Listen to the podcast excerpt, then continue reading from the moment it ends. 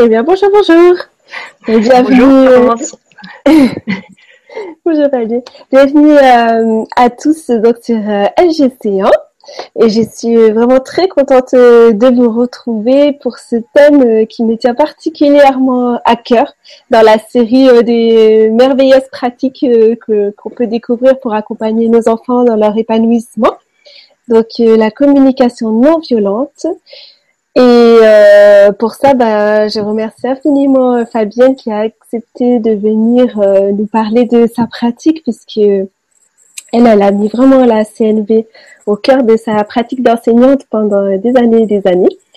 Et voilà, et puis je remercie au passage aussi Isabelle Padovani qui nous a mis en contact et puis qui était ravie de cette émission. Voilà, bonjour Fabienne. Et puis à tous en tout cas de m'accueillir pour vous parler de la communication non violente, cette communication qui me tient tellement à cœur. Et ben voilà, pour commencer, euh, peut-être qu'on pourrait un peu, pour les, les, gens qui connaissent pas du tout la communication non violente, expliquer euh, le principe, d'où ça vient, de quoi il s'agit. Oui, volontiers. Je peux aussi peut-être me présenter avant. Ah bon, ben d'accord, avec plaisir. enfin, c'est comme vous voulez comme vous le sentez. Moi aussi. Alors, euh, en fait, euh, moi je suis, comme vous l'avez dit, je suis enseignante. J'ai enseigné en primaire pendant nombreuses années. J'ai quitté l'enseignement au mois de juin pour justement me consacrer maintenant à la formation et la médiation autour de ce processus de communication non violente que j'ai découvert maintenant il y a une quinzaine d'années. Par cela, je suis aussi maman de trois enfants et grand-maman de trois petits-enfants et c'est vrai que j'ai découvert ce, processus. Grâce à ce processus, euh, ça m'a permis vraiment de à mieux me connaître tout comprendre ce qui se passait en moi, pourquoi des fois je réagissais d'une manière qui n'était pas forcément la plus au service de la relation. Donc ça m'a permis, en ayant plus de clarté chez moi aussi, de pouvoir mieux m'exprimer et mieux me faire comprendre. Ça m'a donné aussi des moyens pour mieux écouter l'autre et mieux comprendre ce qui se passait chez l'autre. Ça m'a vraiment amené vraiment de la clarté dans la relation. Et puis, ça m'a donné aussi plus de chances de mieux me faire comprendre. Hmm. Ça, c'est en fait tout ce que ça a pu changer dans mes relations en général, que ce soit au travail ou dans ma vie privée.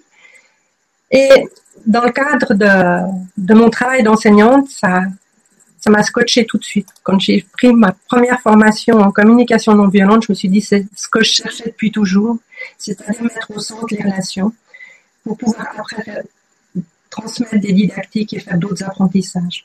comment apprendre quand on n'est pas en lien, quand on a des émotions, qu'on est complètement euh, agité ou, excité ou simplement triste? Et justement, ça m'a donné vraiment des moyens pour, pour mettre ça vraiment au cœur de, de l'enseignement. Parce que je trouve que malheureusement, en tout cas à Genève, et je crois que dans, à beaucoup d'endroits, en tant que dans la formation des enseignants, on n'apprend pas à être en relation. Alors qu'est-ce qu'on fait d'autre qu'être en relation avec nos élèves, avec nous-mêmes aussi, avec nos collègues, les parents d'élèves, les directeurs, etc.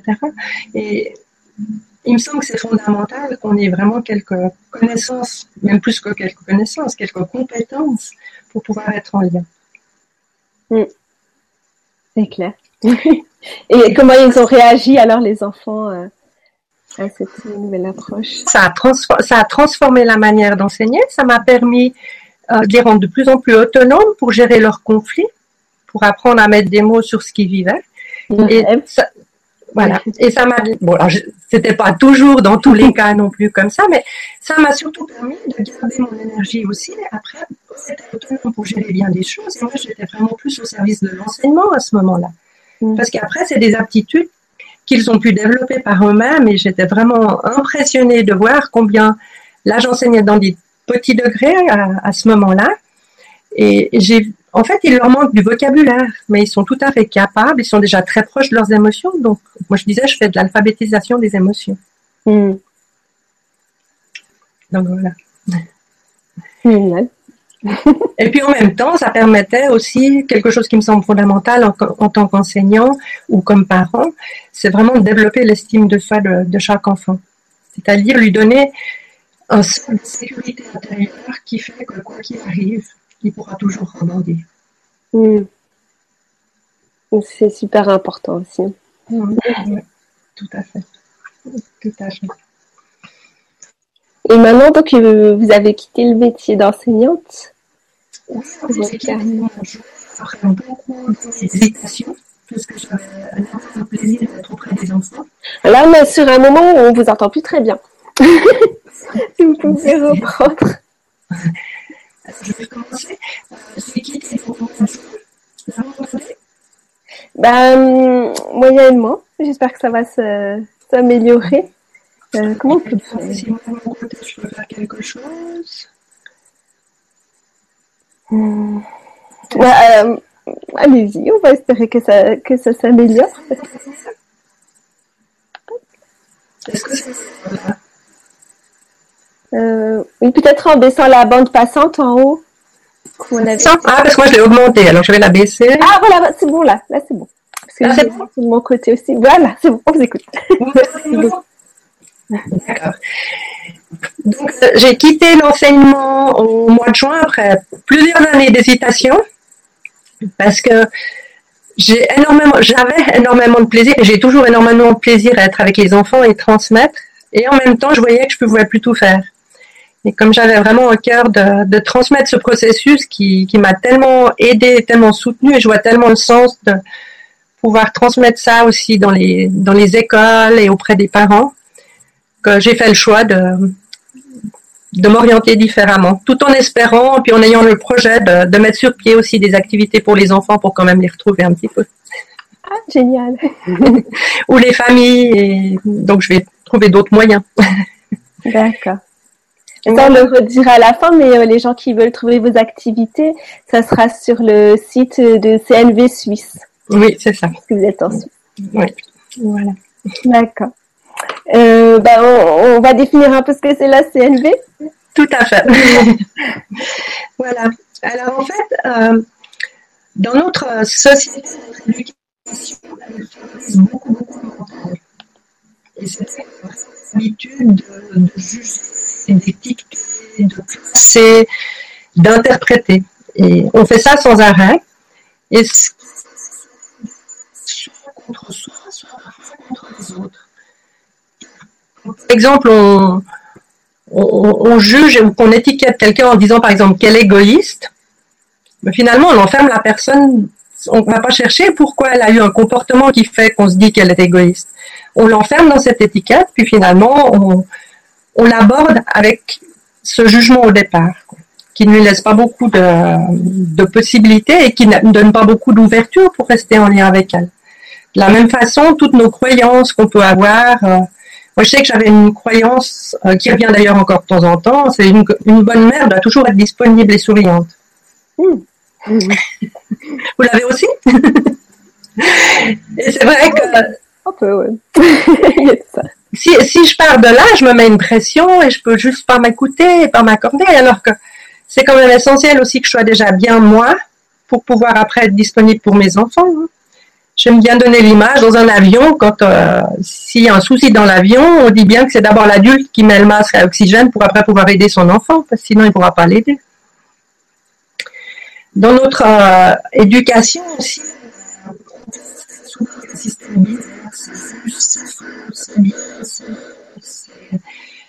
c'est il a raison, il a tort. Et en, c'est blanc, c'est noir, et il n'y a, pas d'intermédiaire. Et en fait, on oublie toutes les nuances qu'il y a entre le blanc et le noir, toutes ces nuances de gris qu'on pourrait trouver. C'est comme s'il n'y avait rien d'autre, et on s'étonne après qu'on n'arrive pas à rentrer en relation, parce qu'on est chacun sur son point de vue et chacun tient son côté. Le langage déresponsabilisant aussi. De toute façon, c'est normal que, je sois épuisé. Regardez tout ce que vous avez fait ce qui fait qu'on culpabilise les autres et puis nous, on prend même pas notre responsabilité de, prendre soin de nous.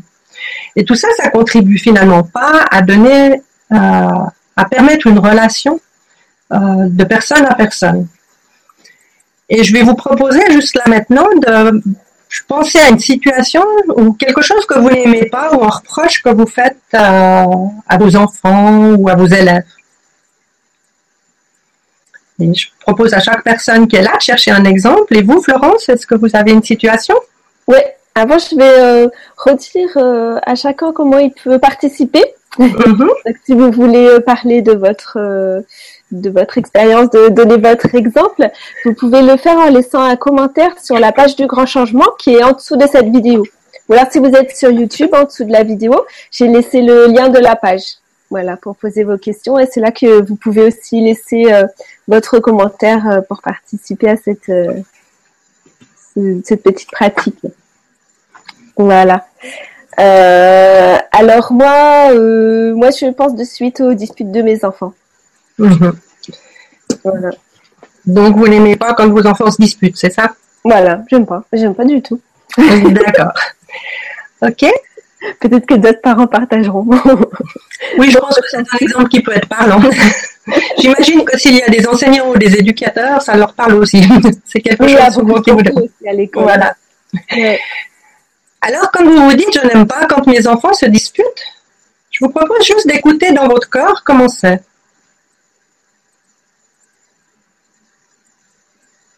Euh, c'est au niveau du, plexus solaire, au niveau de l'estomac, mhm. ça, se coince. Ça se coince au niveau du plexus. Ouais. ouais.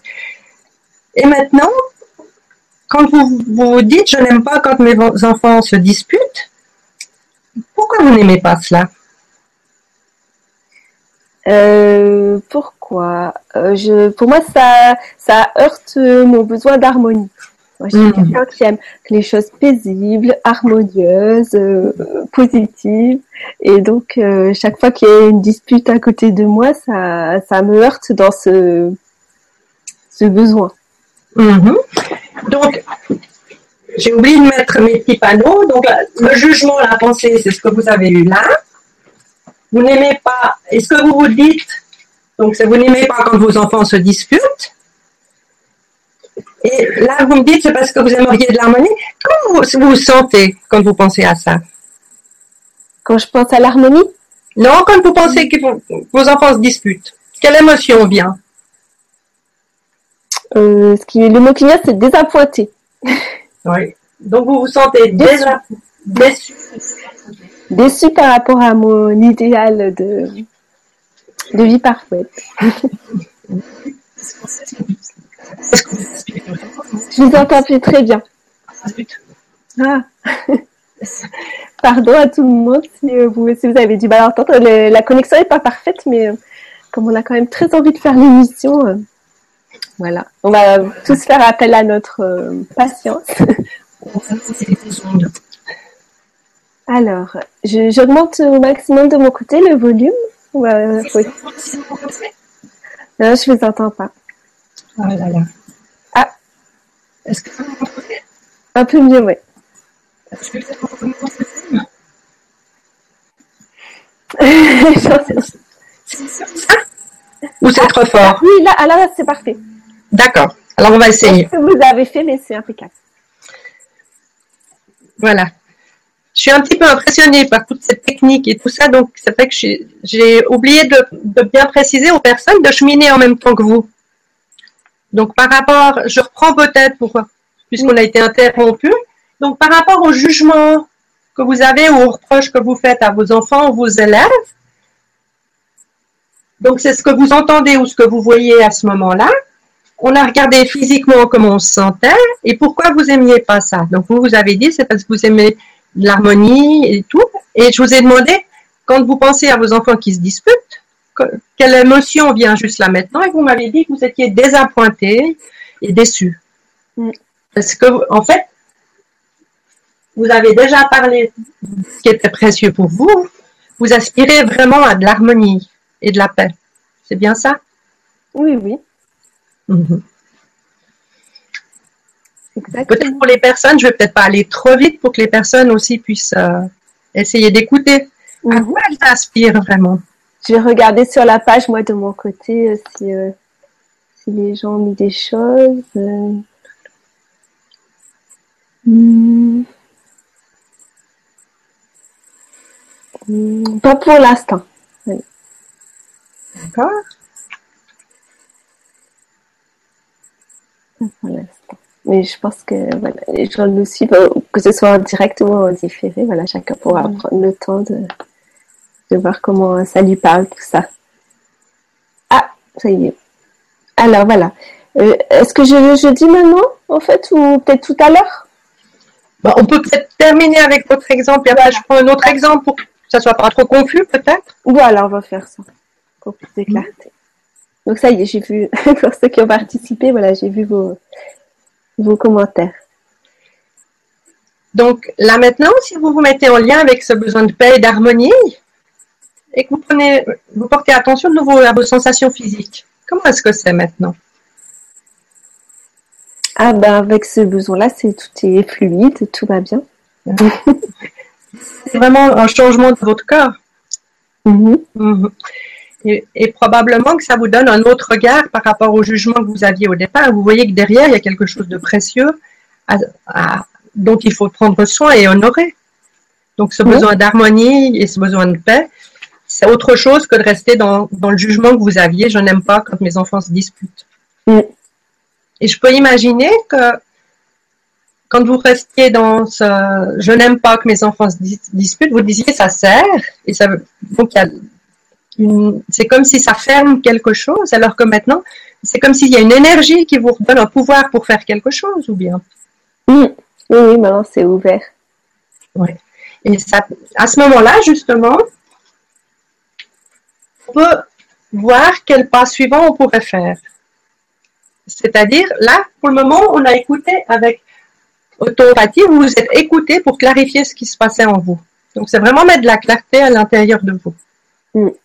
Et c'est la première étape que propose la communication non violente, c'est l'auto-empathie. Hmm. Alors peut-être avant d'aller plus loin, je peux peut-être prendre un ou deux exemples des personnes. Alors, alors Mounira dit, je n'aime pas quand mon fils dit des gros mots et il en dit souvent. D'accord. Alors, donc, je n'aime pas quand mon fils dit des gros mots. C'est le jugement qu'on a. Et en fait, on pourrait prendre, ben, il dit des gros mots. Comment est-ce que Mounira se sent dans son corps? Euh, Ça, je ne sais pas. Est-ce qu'elle peut répondre? Est-ce que ça peut être interactif ou est-ce que je vais lui proposer? Euh, Ben si, oui, elle peut essayer de répondre. Après le, temps que moi j'ai l'information. Oui, non, mais peut-être. La page. Ben, l'idée c'est qu'elle chemine et puis qu'elle puisse voir dans son corps comment c'est, comme on a fait pour vous. Ouais. Comment elle se sent quand elle, quand elle pense à ça et à quoi elle aspire. Voilà, non, pour l'instant, elle n'a pas répondu. Mhm. Donc, je peux imaginer qu'elle a besoin d'attention, de, délicatesse ou, ou de respect les uns envers les autres. Qu'est-ce qu'il y avait d'autre comme juge comme euh, Alors, euh, après, c'est des questions, en fait. D'accord. Ok. Ah, et il y a Audrey qui dit les jeux de bagarre entre mon mari et moi, ça me heurte dans mon besoin de sérénité, je me sens en colère. Mhm. Mhm. Donc l'idée, c'est vraiment d'arriver à revenir à son besoin. À quoi on aspire tellement quand on a ce jugement? Parce que comme vous avez pu le voir, l'énergie n'est plus la même. Quand on reste enfermé dans ce que j'appelle notre petit nuage, on est un peu dans le brouillard, puis on ne sait pas très bien quoi en faire, et puis il n'y a plus d'énergie très souvent. Ou alors ça nous plombe complètement. Alors que si on peut aller voir ce qu'il y a, ce qui se cache derrière, quelle est la merveilleuse euh, pépite qu'on a là derrière, on va pouvoir agir en fonction de ça. Mm. Donc maintenant qu'on a clarifié pour vous ce qui se passe, on a deux c'est soit d'aller écouter ce qui se passe pour vos enfants quand ils se disputent, soit d'aller exprimer avec authenticité ce qui se passe pour vous. Très souvent, c'est important quand on sent cet élan d'aller d'abord écouter ce qui se passe pour l'autre. Donc à ce moment-là, vous allez essayer de voir qu'est-ce qui peut se passer pour votre enfant. Et c'est la même chose que pour vous. Ça sera les mêmes étapes ça sera, vous allez imaginer que vous devenez curieuse. ne veut pas dire que vous êtes d'accord avec ce qu'ils font, mais vous essayez de venir comme euh, un détective et vous imaginez ce qui peut se passer pour, pour eux. Et ça, ça serait à ce moment-là, quand vous vous disputez, et comment est-ce qu'ils peuvent se sentir? Est-ce que vous pourriez leur proposer comment ils se sentent? Euh, Oui, oui, je le tente des fois. oui Alors, qu'est-ce que ça pourrait être, par exemple? Euh, En général, chacun se sent victime de l'autre. Alors, quand, alors ça, c'est justement une pensée. Uh-huh. On se dit qu'on est victime de l'autre. Donc, comment est-ce qu'ils se sentent? Est-ce qu'ils se sentent tristes ou inquiets, peut-être? Mm. euh, Parce, qu'ils ont tellement envie de jouer ensemble, parce qu'ils ont besoin de, de, légère, de, de jeu, qu'ils ont besoin d'attention? Ça peut être différent. Donc, on va essayer d'aller leur proposer. Par exemple, est-ce que ben, quand vous vous disputez comme ça, est-ce que vous êtes triste? Parce que vous aimeriez vraiment pouvoir jouer de manière agréable, enfin, entre vous et puis pouvoir euh, faire le même jeu ensemble? Est-ce que c'est ça? C'est une possibilité. À ce moment-là, on va être complètement en empathie vers nos enfants. Hmm. ça pourrait être le besoin de jeu ou peut-être que est-ce que tu es triste? Parce que tu viens de recevoir ce jouet puis tu es tellement content que tu aimerais vraiment pouvoir avoir un moment de temps pour toi pour jouer, puis après, avant de devoir partager ton, ton nouveau jouet, ça peut aussi être ça. Il peut y avoir plein d'autres choses selon le, type de dispute. Oui, c'est ça, c'est que. Alors là, on a pris une généralité. Donc, plus on a une situation précise, plus c'est facile. Oui. oui. Et puis, la troisième possibilité, ça va être de dire ce que ça vous fait. Ben, juste là, quand je vous vois vous disputer, et puis on va exprimer comment vous vous sentez, comment vous vous sentez. Euh, moi, de mon client, c'est désappointé. ben oui. Juste là, quand je, vois, je vous vois vous disputer, je me sens vraiment désappointée. J'ai vraiment besoin de paix et d'harmonie. Euh, qu'est-ce que ça vous fait que je vous dise ça? Ça sera la manière d'exprimer ce qui se passe pour vous avec authenticité. Hmm. Et en fait, euh, on a toujours ces trois possibilités. J'aime bien donner l'image de la, mettre l'image de la caméra encore pour rajouter. Je ne sais pas si vous la voyez. Euh, oui, maintenant que c'est que c'est une caméra. Alors je, vais... Alors, je vous la montre comme il faut. Voilà, voilà. voilà. Il y a une personne qui demandait si on pouvait voir les bonhommes de plus près, mais je. Alors, je vais essayer. Ça va être compliqué, je pense. Je ne sais pas. Est-ce que c'est mieux comme ça? Là, c'est très près, oui, on les voit bien. Voilà. Ceux qui sont jolis, ces bonhommes. Voilà. Merci. Je vous en prie. Donc, l'idée, c'est où est-ce que je vais porter ma caméra? Où est-ce que je vais la tourner? Hmm. Si je suis en auto-empathie, je la mets sur moi et je vais écouter ce qui se passe pour moi. Si je suis dans l'écoute empathique de l'autre, je vais la tourner vers l'autre pour aller vers l'autre, puis j'écoute ce qui se passe pour lui. Hmm. Et si je suis dans l'expression authentique de ce qui se passe pour moi, je vais partir de moi pour aller vers l'autre. Et on a à chaque instant la possibilité d'utiliser un de ces modes.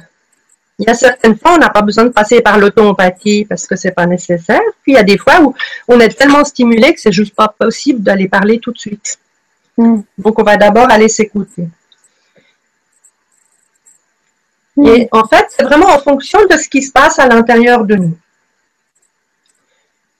Quand on utilise ce processus de la communication non violente, moi j'aime bien dire que c'est écologique. En fait, on fait de l'écologie relationnelle. D'accord. Et on fait du développement durable parce que ça permet des relations qui sont plus au service et plus bien. Et on met, si vous voulez, ce processus, il nous permet de mettre la bienveillance au centre de nos relations. Alors que c'est souvent notre intention, mais on est souvent maladroit. C'est ça, c'est que entre l'intention et puis sa réalisation, heureusement qu'il y a des pratiques qui nous permettent de. Voilà. Parce que je suis sûre que tout parent, tout, euh, tout enseignant, éducateur, enfin tout être humain, a l'intention d'être bienveillant au départ. Mm. Simplement, il se passe des choses qui font que des fois, on est très maladroit pour, pour exprimer ça. Donc l'idée, c'est vraiment comme euh, dans l'écologie, on va prendre ses pensées et ses jugements, les mettre au compost, et à partir de ce compost, il y a une graine qui va pouvoir germer, qui donnera une belle plante par la suite. D'accord, c'est ça. Et ça va nous permettre de créer des relations qui ne sont pas ces, ces, relations dont on a l'habitude, qui sont ces relations que j'appelle un peu ping-pong, action-réaction, chacun y va de son. Mm. de, son coup de raquette et finalement, ça contribue pas à beaucoup de choses. Et vous allez me dire, mais alors, comment est-ce qu'on fait? C'est bien gentil, mais au quotidien. Alors, c'est pour ça que j'aime bien aussi dire que la communication non violente, c'est une invitation à la lenteur. Faut être patient. Hein. Voilà. D'une part, puis ça demande de ralentir. Mm. Plus être dans cette communication euh, ultra rapide où des fois on a besoin de cet animal mm. et de revenir à soi. Vous allez écouter ce qui se passe à l'intérieur de soi pour après, une fois qu'on a clarifié, qu'on a écouté derrière toutes les couches de protection qu'on s'est mises, qu'est-ce qui se passe, pourquoi je suis tellement stimulée, on va pouvoir sortir le bout de notre nez pour aller écouter ce qui se passe chez l'autre. Et c'est sûr, j'aime bien l'image de la tortue pour nous rappeler que ça ne peut pas se faire dans l'urgence. Hmm. Je ne sais pas si vous la voyez. Oui, oui, oui, on la voit. D'accord. Et d'autre part, cette communication euh, non violente, on va pas forcément on va essayer d'être le plus empreint de ce type de communication à tout moment. Et c'est sûr qu'il y a des moments où on va pas le faire non plus, ça sera pas possible, ou ça sera trop dans l'urgence, ça sera pas possible. C'est pour ça que c'est important de vérifier avant d'entrer en communication, si on veut utiliser ce processus, est-ce que j'ai vraiment l'intention d'être en connexion avec moi ou avec l'autre Et si j'ai cette intention, une fois que j'ai vérifié, je vais porter mon attention sur le moment présent. Juste là maintenant, quand j'y pense, comment je me sens Quel est le besoin qui n'est pas satisfait C'est peut-être plus du tout la même chose que quand c'est arrivé. Mais on reprend vraiment dans l'instant ce qui s'est passé. Et à partir de là, ça va être toujours les mêmes étapes. C'est-à-dire, qu'est-ce que je me raconte? Quelles sont mes pensées? Quel film je me fais? Et en fait, qu'est-ce qui s'est vraiment passé hmm les trois quarts de nos conflits viennent de malentendus. Parce qu'on ne parle pas de la même chose ou qu'on a interprété différemment ce que l'autre a dit ou fait. Et c'est pour ça que l'observation, c'est vraiment un point fondamental pour être sûr qu'on parle bien de la même chose. Et pour moi, ce qui est une manière de, de vérifier que c'est bien une observation, c'est imaginer qu'est-ce que la caméra a vu et qu'est-ce que la bande sonore dirait? C'est-à-dire qu'on va reprendre vraiment les mots que la personne a dit le plus précisément possible. On va décrire vraiment ce qu'une caméra aurait vu en, enlevant justement toute cette couche d'interprétation qu'on peut rajouter. Parce que finalement, si je dis, oh, mais tu es toujours en retard, l'autre, il va me dire, mais non, c'est pas vrai. Regarde, hier, j'étais à l'heure, par exemple. Donc, à faire des généralités, tout de suite, on provoque une réaction chez l'autre. Mm. Donc, ça, c'est la deuxième étape. Ensuite, ben, quand j'ai vu ça ou entendu ça, voilà comment je me sens, donc les sentiments, et à quoi j'aspire, et on termine par une demande. Alors, ça peut être une demande que je peux me faire à moi-même, ça peut être une demande que je vais aller faire en disant je vais aller écouter ce qui se passe pour l'autre, ou alors je vais aller, la demande que je me fais à moi-même, c'est d'aller lui exprimer ce qui se passe pour moi, ou peut-être que j'irai prendre soin de mon besoin autrement aussi. Voilà. Et ce qui se passe, c'est qu'on n'a jamais de conflit au niveau de nos besoins. Ça a été prouvé partout sur cette planète, nous avons tous les êtres humains les mêmes besoins. La différence, c'est qu'on ne les a pas forcément au même moment et qu'on n'a pas les mêmes manières de les satisfaire. Donc la bonne nouvelle, c'est qu'on n'est jamais en conflit au niveau de nos besoins, on est en conflit au niveau de nos stratégies. Parce qu'on peut très bien comprendre, par exemple, que notre conjoint, enfin, on peut même, on peut avoir des, besoins proches. On peut comprendre que l'autre a un besoin, par exemple, de liberté, parce que c'est un besoin qu'on peut aussi avoir, même si on l'a pas dans cet instant. Il arrive même souvent qu'on a le même besoin quand on discute et qu'on s'écoute. Par exemple, on peut avoir les deux, un besoin de repos, euh, mon mari et moi, et puis peut-être que lui, son besoin de repos, il va le satisfaire en allant se balader dans la nature. Et peut-être moi, ça sera en prenant un bon bouquin, par exemple. Ça ne veut pas dire que je ne peux pas comprendre son besoin de repos. Et à ce moment-là, la bonne nouvelle, c'est qu'on va chercher une autre manière de tenir compte du besoin de l'un et de l'autre. Et par exemple là, si on reprend l'exemple avec vos enfants, on pourrait, si vous allez partager ce qui se passe pour vous, que vous êtes désappointé parce que vous avez besoin de paix et d'harmonie, vos enfants, ils sont tristes parce qu'ils ont besoin de, de jeu et d'amusement, on va essayer de voir comment est-ce qu'on peut faire, non plus pour satisfaire votre besoin de paix et d'harmonie ou leur besoin de jeu et de légèreté, mais on va voir comment est-ce qu'on peut faire pour tenir compte. Alors, c'est un peu du bricolage.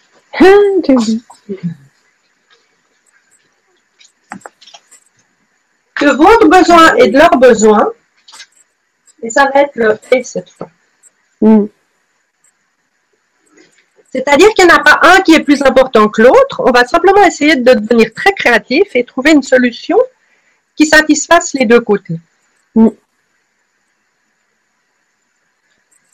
Moi, en général, je suis triste, je fais appel euh, à leurs propres besoins d'harmonie. Qu'ils ont aussi, parce que c'est pas des enfants. Mais c'est sûr qu'ils peuvent, ils peuvent très bien entendre votre besoin d'harmonie, c'est sûr. Et comme ils ont ça aussi en eux, bah, ils finissent par dire Ah oui, désolé, on va faire autrement. Mais ça peut être aussi ça. Mm. Et en même temps, alors c'est vrai que très souvent, euh, on peut être amené à comment avoir le. C'est une histoire, si vous voulez, là, on essaye vraiment de remettre le pouvoir au centre. C'est le pouvoir avec. Alors, c'est vrai que des fois, en tant qu'adulte, euh, en tant qu'enseignant, c'est vite fait, par exemple, devoir prendre le pouvoir sur les enfants. Oui, surtout avec 30 enfants, j'imagine. oui, parce qu'il y a des moments, ben, on peut pas faire mieux non plus. Et en même temps, si on peut développer cette attention aux besoins, au moins du groupe, parce qu'après c'est quelque chose qui se développe aussi au niveau du groupe, eh ben ça va aider, ça va permettre non plus qu'on ait le pouvoir sur les enfants, ou alors certaines fois on se fait déborder qu'on a le pouvoir sous les enfants, ça peut être aussi ça, c'est-à-dire que c'est eux qui font la, enfin qui, c'est leurs besoins qui sont pris en compte aussi. C'est que vraiment on essaie de faire un équilibre mm. entre les besoins des uns et des autres. Vraiment, en cela où personnellement je suis vraiment pleine de gratitude pour Marshall Rosenberg qui est à l'origine de ce processus. Donc Marshall Rosenberg, il a, il, est, si vous voulez, je vais peut-être vous parler un petit peu de lui. Oui, avec plaisir. Il a donc, euh, lui est, né dans les années 30 euh, et au moment des, violences euh, raciales à Détroit, dans les années 40, il a été choqué quand il a vu que les gens pouvaient euh, se, donner des coups et, sourire en faisant du mal à l'autre. Et inversement, il a vu aussi, par exemple, son oncle qui rentrait le soir s'occuper de sa grand-mère qui, était alité, et qui venait après une journée de travail et il souriait en s'occupant de sa grand-mère. Et on parle souvent des deux sourires dont Marshall euh, nous parlait. Et ça l'a vraiment interpellé. Il a aussi été victime d'antisémitisme avec son nom, Marshall Rosenberg. Et puis, toutes ces violences raciales l'ont vraiment euh, interpellé. Il se demandait comment ça se fait qu'on ait vraiment envie de, malgré toute la bienveillance qu'on peut avoir à l'intérieur de soi, de prendre plaisir à faire, mal aux autres. Et comment ça se fait aussi que des personnes puissent, malgré toutes les violences et les souffrances qu'elles ont vécues, quand même continuer à rester bienveillantes. Et tout ça l'a amené à faire des études de psychologie. Donc, il est devenu docteur en psychologie. Ensuite, il a travaillé, entre autres, dans une, euh, dans une maison qui s'occupait de femmes dépressives. Et là où il travaillait, euh, ce qui était prévu, c'était de, médicaliser passablement ces femmes. Et lui s'est rendu compte qu'en fait, ce qui les aidait le plus, c'était l'écoute empathique. En, écoutant ces femmes euh, de manière empathique, ça leur permettait finalement de retrouver une énergie de vie à l'intérieur d'elles et pouvoir reprendre pouvoir sur ce qui se passait. Ce qui l'a amené peu à peu à quitter euh, cette institution et a développé ce processus. Il a aussi été élève de Carl Rogers. Et vraiment, l'approche que Marshall Rosenberg a, a proposée, il y a des choses qu'on peut retrouver dans d'autres approches autour de la communication. Mais pour moi, ce qui est fondamental, c'est vraiment cette notion de besoin. Ces besoins qu'on a tous avec plus ou moins d'intensité selon l'instant. Et c'est vraiment dans ce lieu-là où on peut se rencontrer. Mm. Donc voilà. Et puis le terme de communication non violente, peut prêter à confusion. Souvent, les personnes me disent, mais moi, je suis pas violent. Et c'est vrai qu'on n'a pas toujours conscience qu'on peut être violent avec des mots ou être violent contre soi. Souvent, on retourne euh, cette violence contre soi parce qu'on a des mal à dire et on se développe des maladies. Ou alors un jour, il y a la cocotte minute qui explose et puis il y a tout qui déborde et ça crée une violence pas possible. Marshall Rosenberg avait choisi ce terme de communication non violente dans la mouvance des mouvements de Martin Luther King et Gandhi. Et en sanskrit, ahimsa, qui veut dire non-violence, est un principe hindou de respect de toutes les formes de vie qui désigne la non-violence et la non-nuisance. C'est un concept de bienveillance et c'est vraiment ce qu'on essaye de mettre au cœur de la communication non violente. Voilà. Un super beau programme. et toujours pour, revenir à Marshall, euh, il nous partageait, il y a deux questions qu'on peut se poser quand on est en relation avec quelqu'un. C'est qu'est-ce qui est vivant en toi ou en moi? Et par qu'est-ce qui est vivant, il entendait comment tu te sens et quel est ton besoin? Comment je me sens et quel est mon besoin? Et La deuxième question, c'est comment pourrions-nous nous rendre la vie plus belle? Qu'est-ce qu'on pourrait faire pour prendre soin de nos besoins? C'est vraiment une invitation à être plus à l'écoute des besoins réciproques et de ce qui se passe aussi en nous. Et par la communication non violente, on peut, on va chercher à, transmettre à nos enfants, non pas à les amener à agir par peur de la punition ou pour la récompense ou par culpabilité, mais on va vraiment leur permettre d'agir à partir de l'intention de trouver les besoins de chacun, de co-créer un monde où on peut vivre ensemble en étant vraiment actif, on devient très créatif. Comme vous avez vu, on peut trouver plein de stratégies après pour satisfaire nos besoins. Mm. Et on leur permet, comme je le disais, de développer leur autonomie et leur estime d'eux-mêmes. Ça, c'est important. Oui. C'est vraiment essentiel et c'est vraiment ce socle de sécurité. Donc vraiment, l'intention de la CNV, la communication non violente, c'est de nous aider à renouer avec nous-mêmes, comme avec autrui, en laissant libre cours à notre bienveillance naturelle. Parce qu'en fait, si on regarde un nouveau-né, il n'a qu'une envie, c'est de sourire, d'être en lien. Les tout petits, ils n'ont qu'une envie, c'est de faire plaisir à leurs parents, à leur entourage. On voit bien, ils sont, ils sont mus par cette énergie. Donc c'est vraiment retrouver cette bienveillance naturelle qui est en chaque être humain.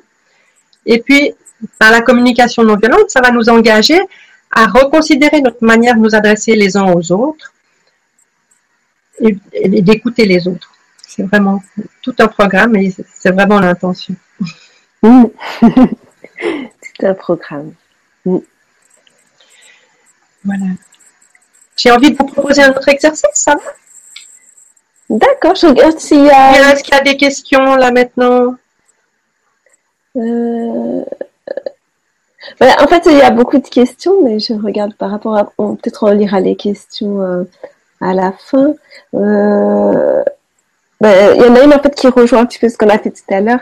C'est Nadine qui dit comment communiquer en CNV avec mon ado qui est toujours scotché à son écran d'ordi afin qu'il découvre d'autres passions? Ma communication avec lui est lourde et épuisante. Je souhaiterais tant communiquer avec lui positivement que de toujours aller. Mhm. Alors, je dirais la première chose à faire, c'est vraiment de se donner beaucoup d'empathie et peut-être trouver quelqu'un qui pourrait. Comment elle s'appelle cette personne? Nadine. Nadine. Peut-être Nadine, ce serait important qu'elle puisse trouver quelqu'un qui peut l'écouter. C'est vrai que quand on est trop stimulé, au bout d'un moment, on n'arrive juste pas à aller écouter l'autre. Donc, dans un premier temps, c'est important de faire de la place à l'intérieur de soi. Et des fois, on peut le faire tout seul. Mais souvent, quand on est trop stimulé, euh, bien dire SOS empathie, est-ce qu'il y a quelqu'un qui pourrait nous écouter pour aider à retrouver de la clarté à l'intérieur de soi? Ça, c'est une première chose. Et puis, une autre chose que je n'ai pas dite, mais qui est importante, c'est que malheureusement, j'ai pas une baguette magique. Avec la CNV, on n'a pas le pouvoir de changer l'autre. Le seul pouvoir qu'on a, c'est de changer nous-mêmes. Donc, c'est vraiment important d'écouter ce qui se passe pour nous, de comprendre ce qui se passe pour nous, pour laisser cet espace et après pouvoir aller écouter l'autre. Et c'est finalement dans cette relation, quand on peut nous être plus au clair avec ça, puis aller écouter l'autre, qu'on aura plus de chances d'avoir cette curiosité d'écouter ce qui se passe pour l'autre.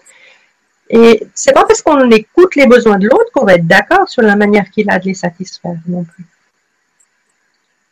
Les besoins, ils ont surtout besoin d'être reconnus, pas forcément besoin d'être satisfaits non plus. Donc, pour Nadine, comme pour tout parent d'ado ou même parent, en tant que parent, c'est compliqué de pouvoir entendre le besoin de son enfant et en même temps de, de, marquer des limites mm-hmm. oui. sa façon de les satisfaire. Alors ça, c'est sûr qu'il y a aussi cette notion de limite. Euh, dans ma classe, par exemple, j'aimais bien dire aux élèves qu'il y avait un bac à sable. Et dans ce bac à sable, on pouvait danser, on pouvait dialoguer ensemble et chercher ensemble comment est-ce qu'on pouvait établir des règles et des choses comme ça. Puis en dehors de ce bac à sable, pour moi, il y avait des règles sur lesquelles je ne pouvais pas discuter. Par exemple, leur sécurité. Donc, je pense qu'en tant que parent, c'est aussi ça. C'est pour certaines choses, c'est possible, puis pour d'autres, ben, on va pas, on va pas tergiverser sur la sécurité des enfants. Et c'est pas dans des moments où un enfant fait, fait quelque chose de très dangereux, on va pas aller discuter en, en le processus. on va tout de suite agir. Et après expliquer. Angoissé lorsque tu traverses la Ça n'empêchera pas que peut-être après, on expliquera pourquoi on agit comme ça. Moi, ça m'est arrivé une fois d'attraper un élève au bout du trottoir pour le rattraper. Et puis c'est vrai que je l'ai pris avec une telle force. Après, je lui ai juste expliqué. J'ai eu tellement peur que j'avais vraiment envie de prendre soin de toi. Donc ça, c'est sûr. Et c'est vrai que l'adolescence, ça peut des fois être, euh, même avec certains enfants, ça peut être euh, difficile. C'est important pour ça, je pense aussi, de pouvoir recevoir du soutien, de pouvoir échanger avec d'autres parents. Moi, je rêve qu'on puisse créer des, groupes de parents qui puissent euh, s'écouter de manière empathique et s'apporter du soutien. Ça, ça existe? Alors, ça, il y a quelques groupes des fois de pratique, mais moi j'aimerais vraiment que ça, devienne quelque chose qui, qui, se développe entre parents. Quand je propose des je vois plus l'image bouger. Euh, je suis encore là. Ah ouais, d'accord, je voyais plus, voilà. Euh, quand je donne une formation, par exemple, j'ai essayé de proposer des formations pour des parents pour qu'ils aient les bases justement de la communication non violente et, pour le moment, ça s'est pas vraiment fait. Mon intention, ça serait vraiment qu'après, ils puissent cheminer ensemble, justement, échanger sur des pratiques ou des choses comme ça. Mm. Oui, ça serait précieux oui, de pouvoir se soutenir. Euh. Oui, et puis voir qu'on vit tous des réalités similaires et que finalement on peut s'apporter du soutien mutuel. C'est aussi ça, créer le réseau de la communication non violente et le soutien. Oui. super programme. Euh, je, voilà, je ne vois pas d'autres partages dans ce sens-là. Donc peut-être on peut passer à la pratique suivante. Si jamais vous voulez partager sur la pratique suivante, comme il y a déjà beaucoup d'informations sur la page et que je ne vais pas m'y retrouver, vous pouvez mettre par exemple, euh, voilà, vous, mettez un petit 2 devant, comme ça, je sais que ça concerne la deuxième pratique. Alors, juste que je retrouve ce que je voulais vous faire ça. En fait, j'aimerais que vous pensiez maintenant à un moment ou qui a été agréable ces trois derniers jours Soit dans la famille, soit dans votre travail.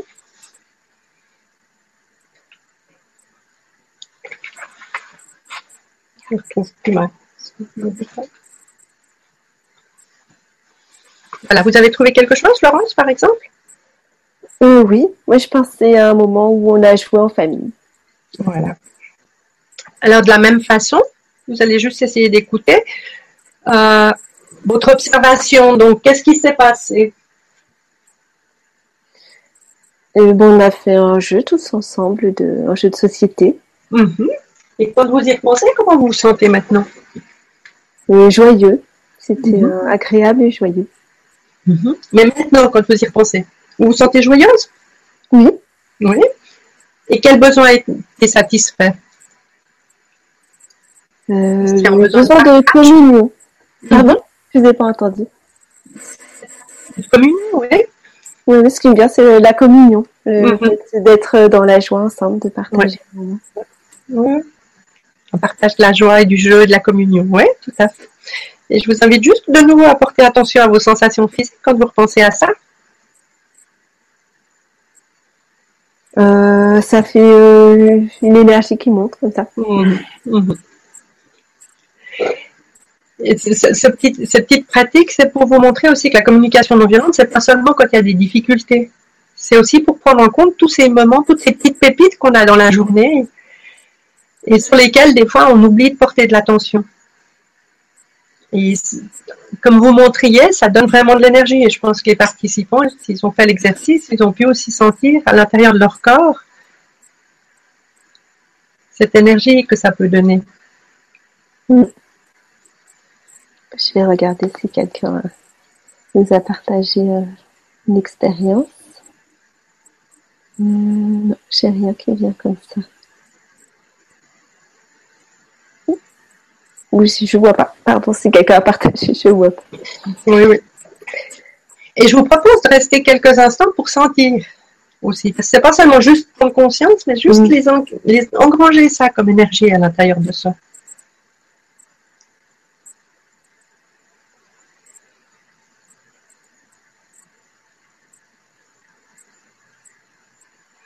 C'est capitaliser ces petites pépites.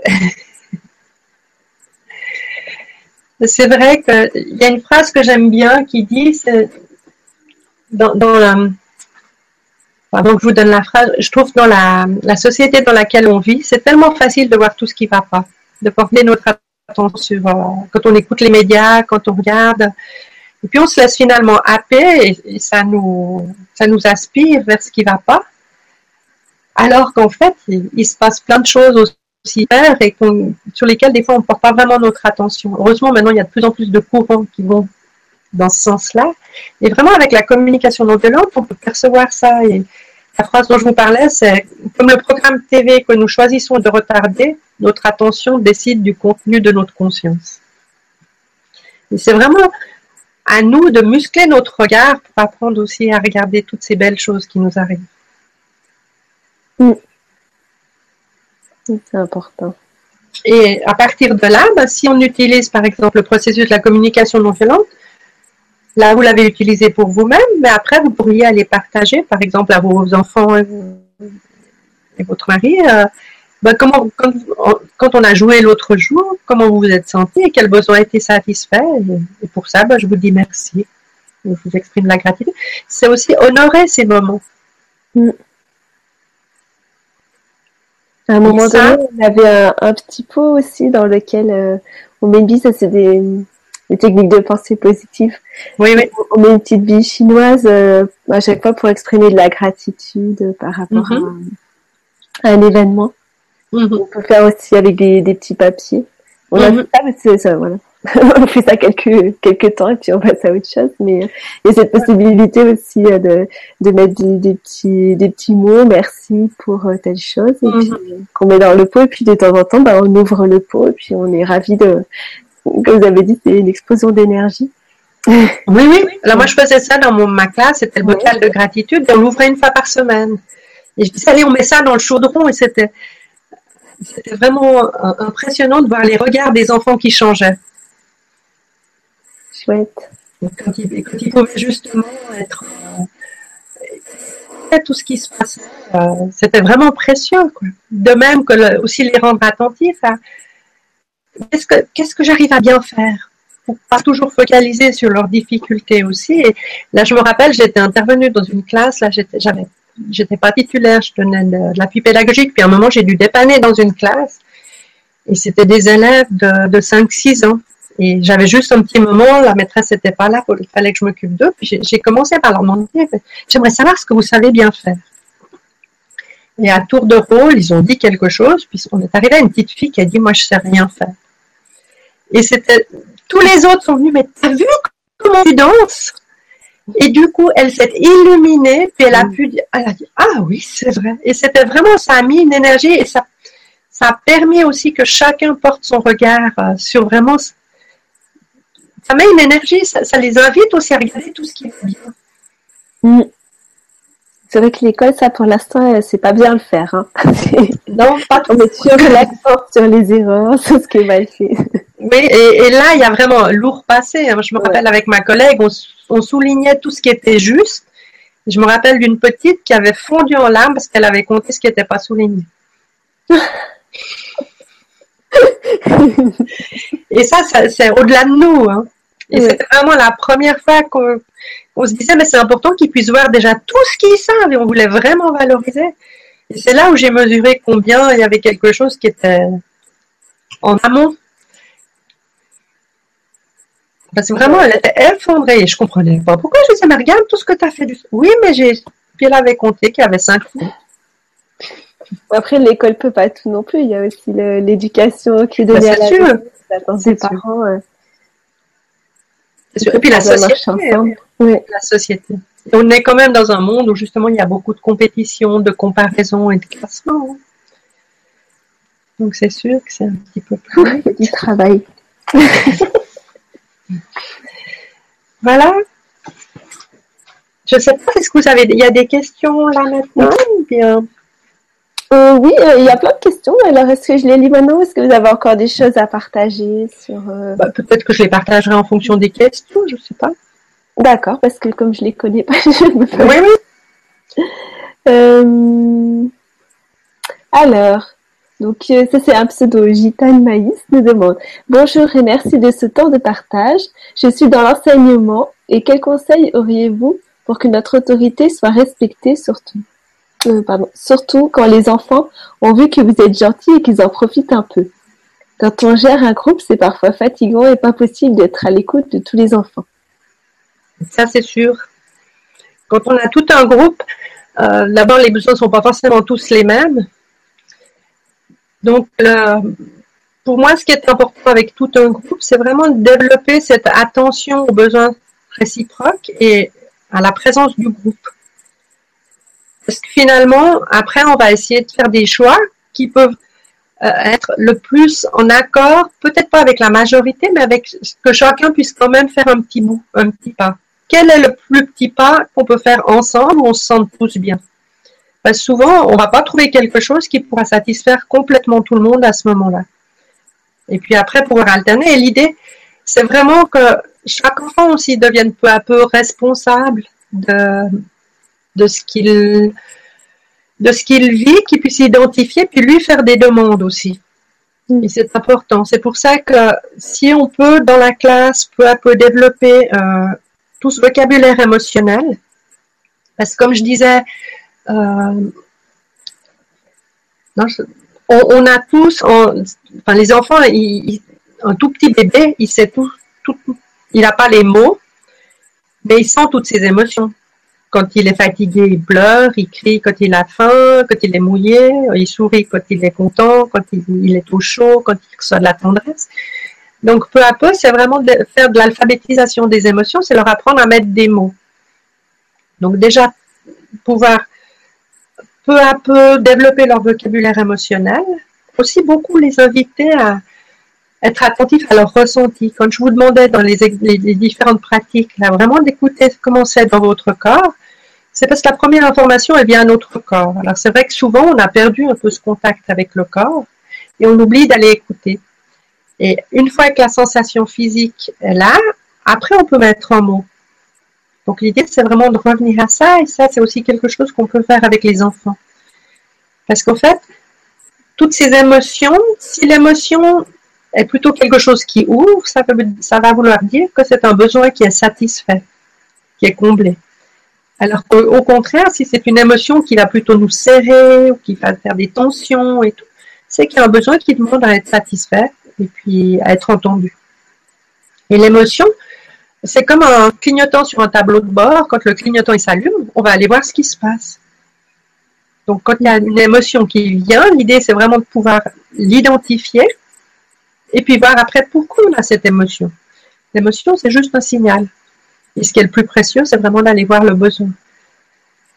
Donc, peu à peu, si on arrive à développer dans la classe, et je dis pas que c'est facile quand il y a 30 enfants, mais c'est quand même une attention. J'ai pu aussi l'expérimenter même avec des élèves plus grands jusqu'à 12 ans, ou simplement de prendre quelques instants pour dire comment on se sent, ou après on peut trouver des moyens plus ou moins rapides, mais vraiment les inviter à écouter comment ils se sentent, ce qui fait que ça développe une attention entre eux aussi. Moi, j'étais vraiment touchée de voir des grands gaillards, enfin des, oui, c'était pour moi c'était les grands. J'avais beaucoup de travail avec des jeunes enfants, mais des élèves de 12-13 ans là qui commencent. Une fois je leur demandais pas comment ils se sentaient, j'avais trouvé plusieurs systèmes pour pouvoir le faire rapidement. Ils disaient mais on, ne peut pas dire. Et donc j'ai vraiment pu vérifier combien c'était important pour eux. Et puis après, des fois, ben, on n'a pas toujours non plus le temps de prendre un long moment pour ça. Donc j'avais trouvé des moyens très rapides et ils avaient juste un, système où ils devaient juste signaler, puis moi j'étais juste attentive et suivant ce qui se passait, j'allais vers un enfant. Et je me rappelle d'une fois un élève qui me dit mais t'as vu lui comme il sent ça va pas il faut et puis il voulait vraiment aller. Donc ça développe aussi une interdépendance et une attention réciproque. Et tout ça ça va permettre de vivre des choses aussi plus plus euh, en coopération dans la classe. Et en même temps je suis navrée de dire qu'il y a des fois où c'est difficile malgré tout. Mmh.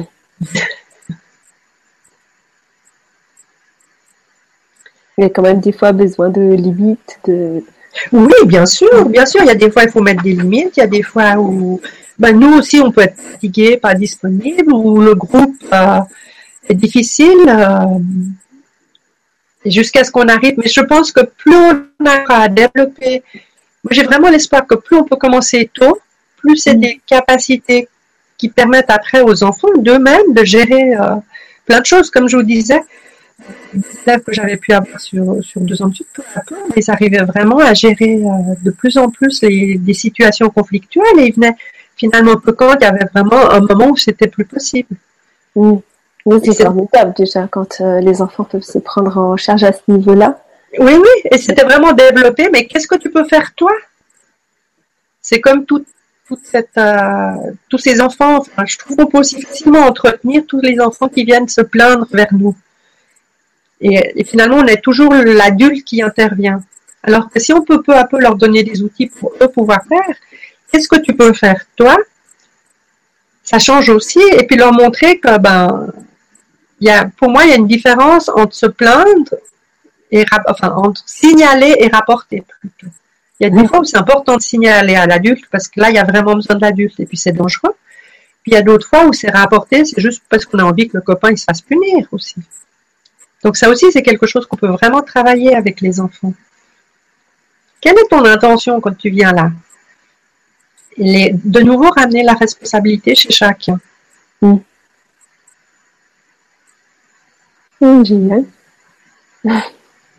Ça donne envie. On a envie que nos enfants ils fréquentent une école qui connaît la scène. Euh, alors, Brigitte nous dit Bonjour, moi je suis une grand-mère. Comment leur apprendre la CNV quand les parents sont séparés et pas très motivés pour l'apprendre? Pour simplifier, peut-on apprendre quand on voit les enfants que ponctuellement? Moi je pense que toute petite goutte est bonne à prendre. et ben, de, nouveau, je crois qu'en tant que grand-maman, ben, on peut apporter aussi toute cette attention aux émotions, à ce vocabulaire émotionnel et puis le mettre en lien aussi à pourquoi je ressens cette émotion. Et plus on aidera les enfants à développer ces capacités, plus ça leur donnera des outils pour la vie. Actuellement, on sent quand même beaucoup euh, toute, une, toute une ouverture par rapport au monde des émotions parce que depuis quelques, quelques années maintenant, même les recherches montrent à quel point la prise en compte des émotions est importante pour l'apprentissage. Donc j'ai aussi l'espoir que peu à peu, ben, il y aura une reconnaissance qui va vraiment être donnée à toutes ces approches-là. Et on voit vraiment dans, dans, la littérature enfantine une émergence de livres qui traitent des émotions que je trouve très réjouissantes. Même dans les, dans les films. Hein. Oui, oui, tout à fait. Ben oui. oui, je l'ai voir hier, ma vie de courgette justement, on voit vraiment aussi les émotions, ce, cinéma, ce film d'animation qui, sort actuellement. c'est touchant de voir, euh, et je me dis, c'est tous des supports qui permettent justement aussi à, l'école ou ailleurs d'aborder ces thèmes autour du vivre ensemble et l'attention les uns aux autres. Je ne connais pas, c'est ce qui n'est pas sorti en France. Ça, ça sort ces jours-ci. La vie de courgettes. Oui. D'accord, je peux y passer, merci. On regardera. Euh, ah ben oui, euh, c'était un message d'Isabelle Padovani qui, qui conseille notre émission. Merci à elle. Euh,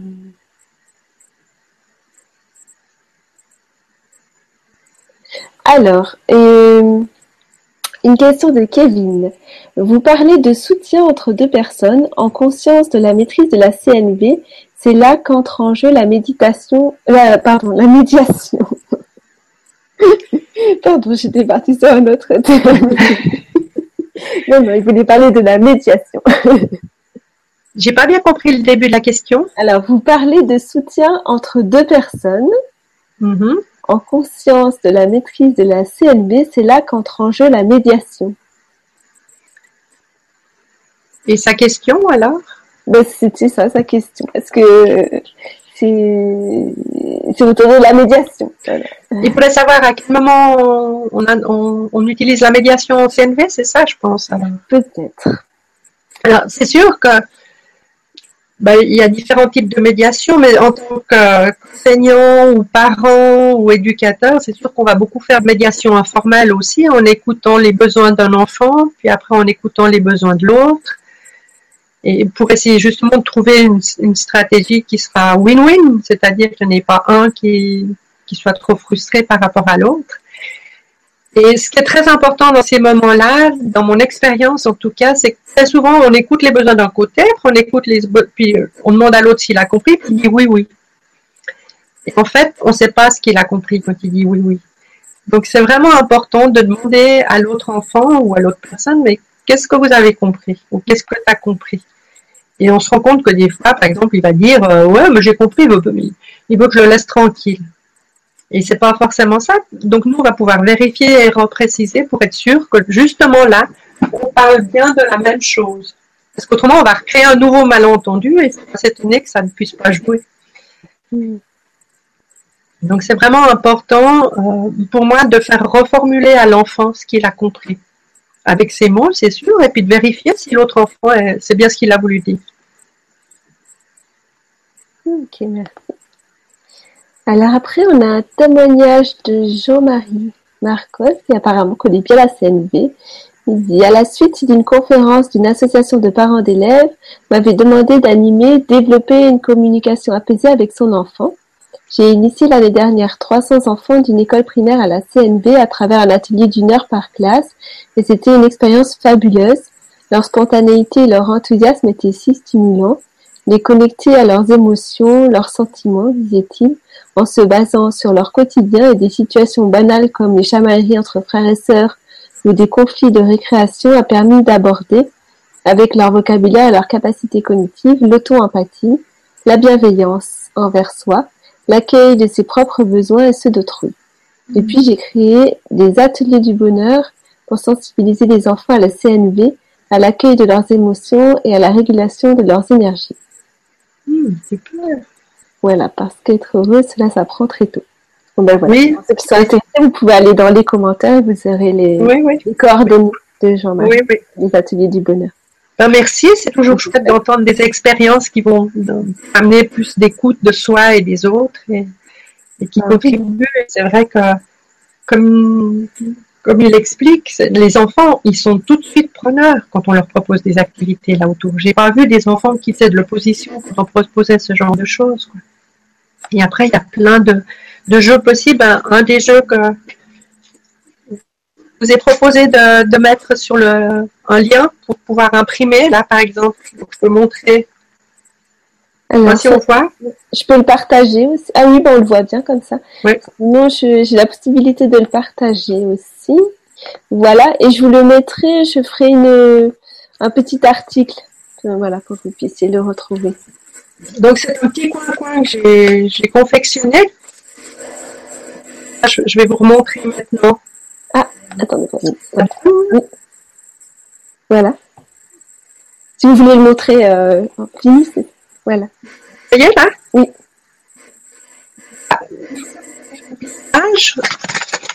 Si vous voulez, la feuille, elle est comme ça, et vous allez plier. Il y en a qui appellent ça flip-flap. En fait, après, à vos enfants de mettre un petit point de couleur sur chaque triangle. Je vais vous donner deux tips pour utiliser un coin. Enlever le modèle là maintenant, je pense que c'est plus nécessaire.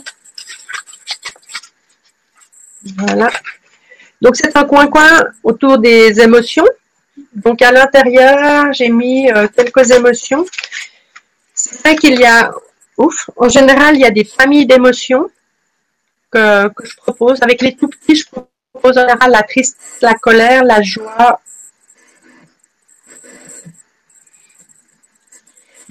Et euh, huit émotions différentes. Et puis, avec des enfants qui sont déjà lecteurs, bah, vous utilisez. Vous voyez le coin-coin là, si je suis trop. Oui, oui. oui, on voit.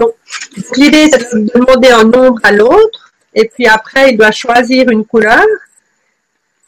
Et il y a plusieurs manières d'utiliser ce coin-coin, mais une des manières que je vous propose, c'est euh, celui qui a choisi, choisit une couleur et c'est le seul à voir ce qui est marqué derrière. Donc, il soulève le petit papier, il lit ce qui est marqué derrière, il va mimer l'émotion. Et les autres vont devoir reconnaître l'émotion. Et quand ils ont trouvé, lui va donner une situation où il a pu vivre cette, cette émotion. Et puis après, tout le monde peut éventuellement donner son émotion. C'est une manière d'utiliser ce petit coin-coin pour justement développer un petit peu la, ce vocabulaire émotionnel et surtout porter attention sur, sur nos émotions. Voilà. Bon, merci. Donc, je le partagerai euh, dans un article pour que vous puissiez avoir accès. Et c'est vrai que les enfants ont beaucoup de plaisir à jouer à ce coin-coin. Puis après, il y a plein d'autres manières de l'utiliser, mais ça, c'est une manière. Ah voilà, j'étais en train de vous rechercher, euh, de rechercher les questions donc. Alors, c'est un pseudonyme aussi, Douce Voix, qui dit Enseignante d'adolescents en zone violence, je suis désemparée par leurs propos, leurs actes violents et par leurs jugements dégradants les uns envers les autres. J'essaie d'être bienveillante et à l'écoute de leurs besoins, mais je ne vois pas vraiment de changement. Comment les aider à aller vers davantage de respect d'eux-mêmes et des autres? Ah, C'est le degré bien au-dessus de mes petits conflits familiaux. c'est très courageux déjà d'être oui, dans une zone violente. Oui, c'est sûr que quand il y a déjà un climat de violence et tout, le plus important, ça serait d'arriver à développer cette capacité d'empathie, c'est-à-dire de mesurer l'impact de ses propos chez l'autre.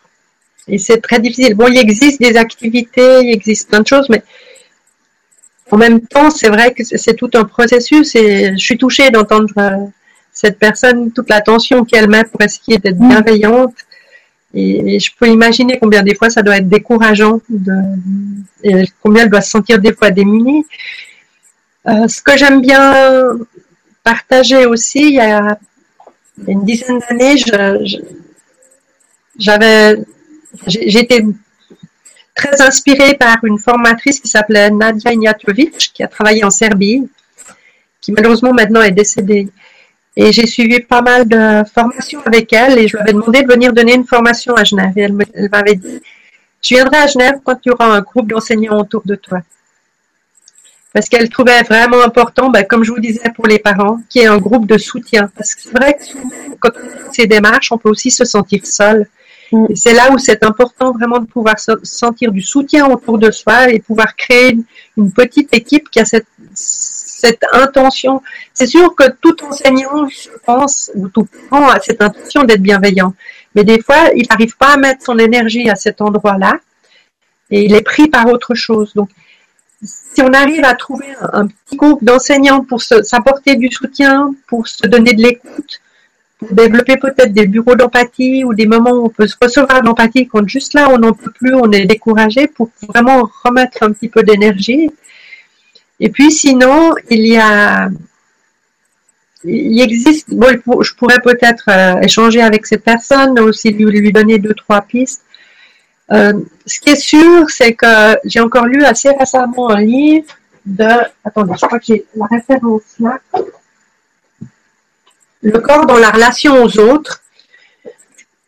C'est pour une éducation à l'empathie. Et dans ce livre, j'ai été assez euh, impressionnée qui, qui, qui euh, ils, la, ils qu'ils ont se sont rendu compte que certains euh, jeunes euh, délinquants, euh, on s'est rendu compte qu'ils n'avaient pas acquis la capacité à être en empathie avec les autres. Mm.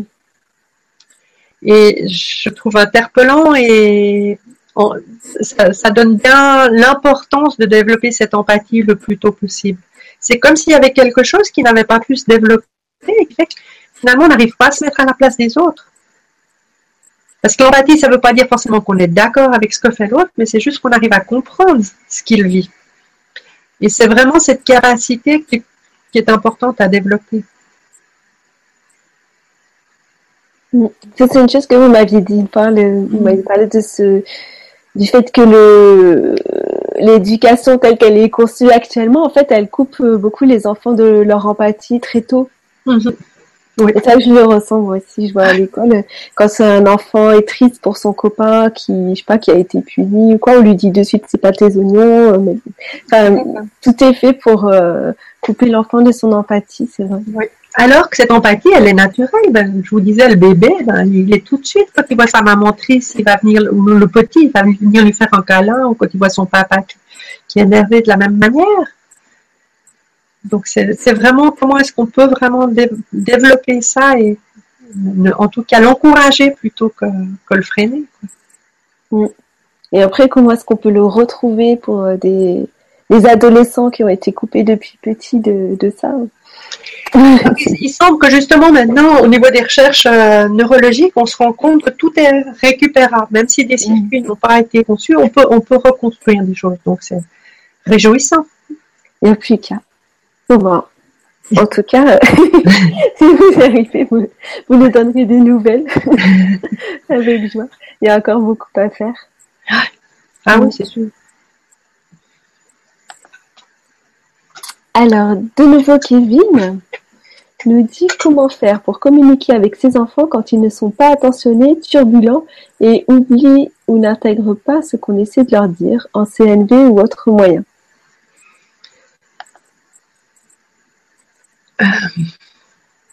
Comment faire euh, De nouveau, je dirais d'abord se donner beaucoup d'empathie. Parce que quand, j'insiste tellement sur donner beaucoup d'empathie, c'est que tant qu'on est justement dans la réaction, on va juste pas pouvoir accueillir ce qui se passe pour l'autre.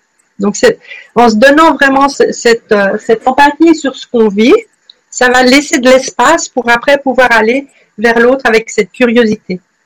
Puis après, peut-être aller voir vers eux, mais qu'est-ce qu'en fait, qu'est-ce qui fait qu'ils ne peuvent pas, qu'ils oublient, puis après, on peut trouver plein de stratégies pour les aider, parce qu'en général, ils sont assez, assez d'accord. C'est pas par mauvaise volonté qu'ils oublient, c'est parce qu'ils sont pris par autre chose.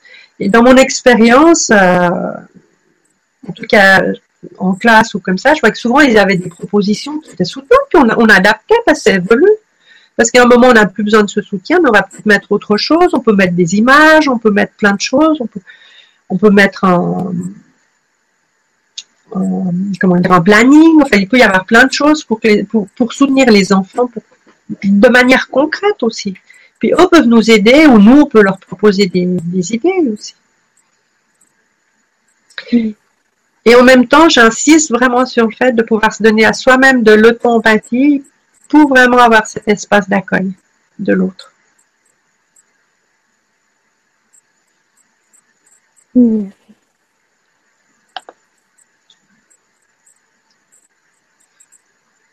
Alors, Céline euh, vous demande bonjour. Comment engager un dialogue afin de déterminer les besoins de chacun sans faire de projection de nos jugements? Y a-t-il un repère, des verbes d'action à éviter? La première chose, c'est de toute manière, c'est quand on propose quelque chose de manière empathique, c'est vraiment de le, formuler sous forme de question. Parce qu'on ne sait jamais pour l'autre. On imagine, en se mettant à sa place, qu'il se sent triste parce qu'il a, il aspire à du soutien, à du partage et tout, mais on ne sait pas. Et même des fois, si on propose le, le besoin de l'autre, en l'affirmant sans poser une question, ça peut juste pas donner, donner envie à l'autre de se fermer. Donc la première chose, c'est d'avoir cette ouverture. Et vraiment, dans, ma pratique, dans mon expérience, quand on, propose à l'autre un sentiment et un besoin, il du moment qu'on ne parle plus à sa tête, mais à son cœur et, à ses besoins, il va nous dire non, c'est pas ça. Mais nous, mais lui, ça va l'aider à identifier ce dont il a mm. besoin. C'est-à-dire, maintenant, je n'ai pas besoin de partage, juste un peu de paix qui, qui me laisse tranquille. Et du coup, ça, ça va nous aider, à, enfin, ça va l'aider lui par notre écoute. Parce qu'on ne va pas écouter au niveau de ce qu'il se raconte, mais on va écouter au niveau de son cœur et de ses besoins. Hmm. Merci. Alors, Raoul dit bonjour, j'adore la CNV, mais j'ai du mal à la mettre en pratique. J'ai une fille de 5 ans qui n'aime pas marcher, et ça nous met souvent en colère, son papa et moi, car nous nous sentons démunis, impuissants et en même temps esclaves de notre enfant, fatigués de toujours devoir la porter. Nous avons besoin de comprendre quel est son besoin à elle derrière ce refus de marcher et ce besoin de contact intense et nous ne savons pas trop quelle demande lui faire. Merci beaucoup si vous avez le temps de me dire, Charlotte. Ah ben voilà, Charlotte, c'est Merci pour ta question. Merci Charlotte pour votre question. Là, c'est un petit peu difficile de répondre. En fait, ce qui, ce qui serait important, c'est de pouvoir écouter votre fille, pour voir qu'est-ce qu'elle a envie de faire, quel, quel, besoin elle satisfait quand elle dit qu'elle ne peut pas marcher. J'ai cru comprendre qu'elle avait envie de contact. Alors, est-ce que c'est parce qu'elle a besoin de contact avec vous? Et peut-être qu'à ces moments de contact, elle peut les avoir à d'autres moments Après, c'est vraiment voir de nouveau comment est-ce que vous pouvez tenir compte de ses besoins à elle et de vos besoins. Est-ce que ça peut être un non-besoin aussi? C'est-à-dire C'est-à-dire ne pas avoir besoin de marcher, tout ça. Ah, elle n'a pas envie, mais alors pourquoi elle n'a pas envie de marcher? Peut-être qu'elle a, un autre besoin qui crie, peut-être qu'elle a simplement envie d'aller jouer maintenant aussi. Oui, voilà, d'être complètement. Donc, c'est voilà. Et puis après, euh, ah ben, on peut partager. Ben oui, ben juste là maintenant, moi je suis un petit peu, un peu triste parce que j'aimerais vraiment partager ce moment quand on va se balader. Euh, comment est-ce qu'on pourrait faire pour que toi tu puisses jouer et puis qu'on puisse aussi partager un moment? Puis peut-être la petite, elle a effectivement pas du tout envie d'aller se promener c'est autre chose qui l'intéresse.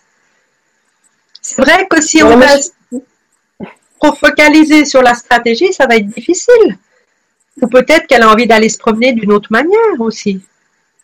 C'est ça, oui, je vais partager mon expérience personnelle. Par exemple, j'ai un fils qui aime pas marcher, mais par exemple, à un moment donné, il était passionné par la géométrie. Donc, si je lui disais, alors, tu vois, là, tu vas aller jusqu'au panneau hexagonal, il allait très vite, et puis après, tu sautes par-dessus les parallèles. mais voilà, je trouver euh, quel était sa, son centre d'intérêt à lui, et j'arrive à le faire marcher comme ça. Tout à fait, mais ça change, vous saurez euh, réadapter à chaque fois euh, au centre d'intérêt de l'enfant. Et c'est là où on devient créatif. C'est quand on voit que l'enfant, ben justement, il est passionné par la géométrie, puis que ça, ça, ça, le stimule, qu'il est, ben vous avez envie de contribuer à ça, et en même temps, vous avez trouvé une manière de satisfaire votre besoin de partage en allant marcher ensemble. Alors que souvent, on est fixé sur on va marcher ensemble et c'est comme ça que ça doit se passer. Alors qu'après, on peut imaginer. On a encore des nouveaux problèmes. De... ça faisait longtemps. Euh, si vous pouvez reprendre juste la dernière phrase. Je disais souvent, on est focalisé sur une seule manière de satisfaire cette envie d'aller se promener, alors qu'en fait, il y a plein de manières d'aller se promener, quoi. Mm. Oui, voilà, de ramasser des choses. Enfin, chaque enfant euh, trouve son centre d'intérêt. Mm. Tout à fait. Et l'idée, de nouveau, c'est de trouver comment est-ce que chacun puisse. C'est-à-dire, quand on a plusieurs enfants aussi, ben, ils n'ont pas forcément tous envie de faire de la géométrie sur le, sur le trajet ou de faire autre chose. Donc, après, comment est-ce qu'on peut trouver quelque chose qui puisse aller pour que chacun y trouve son compte aussi? Et là, les enfants savent très bien nous faire des propositions aussi. Si on leur partage ça. Ce qui peut aider aussi des fois, je vais vous montrer. Euh, dans ma classe, j'avais fait donc ce bonhomme qui est là. Alors, des fois, avec les petits, par exemple, ça pouvait être difficile, mais je l'avais fait en grand, comme ça. Et je le posais par terre et les enfants pouvaient carrément marcher dessus. Mhm. Donc, quand ils avaient quelque chose à clarifier, ben, ils pouvaient aller sur leur sentiment, qu'est-ce qui se racontait, qu'est-ce qui s'est passé, comment ils sont là maintenant. Je ne sais pas si vous voyez. Oui, très bien. Ouais. Après, il y avait le besoin. Et Ils étaient par terre, puis comme ça, ils pouvaient marcher à côté, ce qui les aidait aussi souvent à démêler ce qui se passait à l'intérieur d'eux. Ah, génial. Donc ça peut être aussi une manière parce que bon ça je me suis inspirée d'une formatrice euh, en Angleterre, Bridget Belgrave, qui elle a créé des pistes de danse. Et ce que j'apprécie beaucoup aussi, c'est cette manière de se déplacer. Pour certains, au niveau kinesthésique, ça aide aussi pour aider à démêler ce qui se passe à l'intérieur de soi, et aussi pour euh, vraiment euh, mieux, sentir les, différentes parties qu'il y a à l'intérieur de nous. Et l'avantage, ça je l'utilisais aussi en classe, c'est que quand un enfant cheminait sur ce bonhomme par terre, tous les autres pouvaient voir ce qui se passait et en même temps, eux pouvaient faire le chemin soit pour eux, soit par rapport à leur situation. Je l'utilisais même des fois pour des médiations aussi. Ah, super. Merci.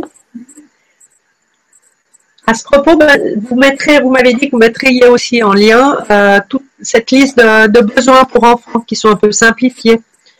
D'accord, on les mettra dans l'article. Oui, dans l'article. Donc, je, le ouais. pas juste aux personnes qui écoutent là maintenant, parce que je trouve des fois les listes de besoins sont un peu compliquées pour les enfants. Donc là, j'avais proposé une liste avec, euh, je crois, 16, 16, euh, besoins qui me semblaient les plus importants, en tout cas pour le primaire. Ah, génial. Merci beaucoup.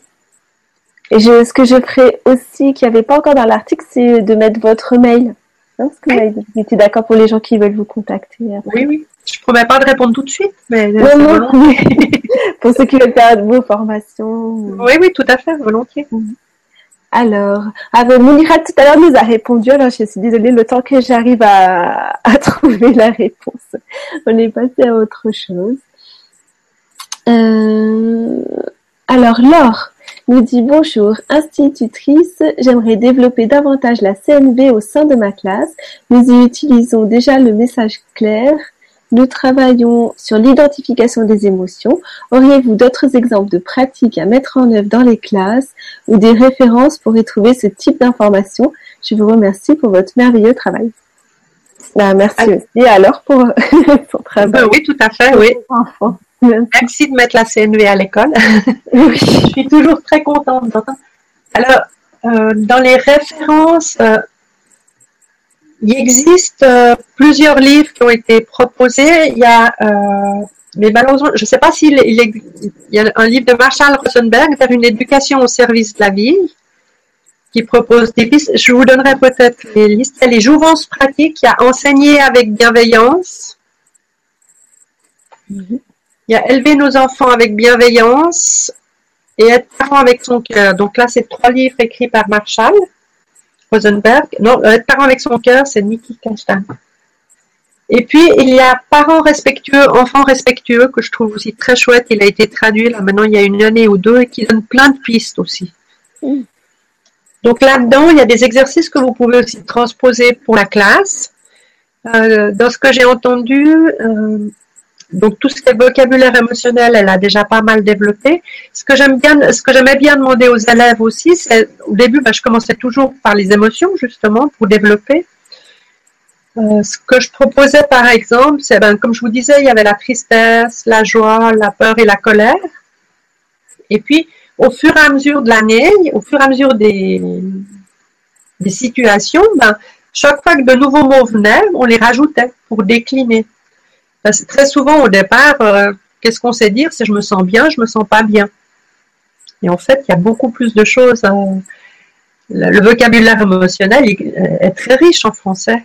Donc, on peut vraiment développer, ce qui fait qu'après, on avait vraiment des familles. Et puis, on pouvait vraiment, après, même classer par rapport à l'intensité. Par exemple, dans la colère, euh, quand je suis hors de moi ou quand je suis fâchée, on pouvait vraiment les, les, les classer par rapport à leur intensité. En même temps, on faisait du français et des maths puisqu'on faisait des classements, puis on faisait du français. Donc je partais de là et puis peu à peu, ben, j'essayais de leur demander mais pourquoi? Tu te sens fâché? Pourquoi? À quoi Qu'est-ce que tu voudrais? À quoi tu aspires Et peu à peu, justement, on arrivait à développer aussi ce, moi je faisais un arbre des besoins. Ah. Et du coup, au fur et à mesure que des besoins venaient, alors là, par exemple, c'était des, des besoins qu'on avait, la feuille que vous mettrez en lien, c'était des besoins qui étaient venus, mais il peut y en avoir d'autres qui vont se rajouter, ou au fur et à mesure qu'ils venaient, ben, on les affichait, puis après on voyait que ce besoin, par exemple, euh, de mouvement, ben, comment est-ce qu'on pourrait le satisfaire dans la classe, puis on essayait de, trouver des stratégies.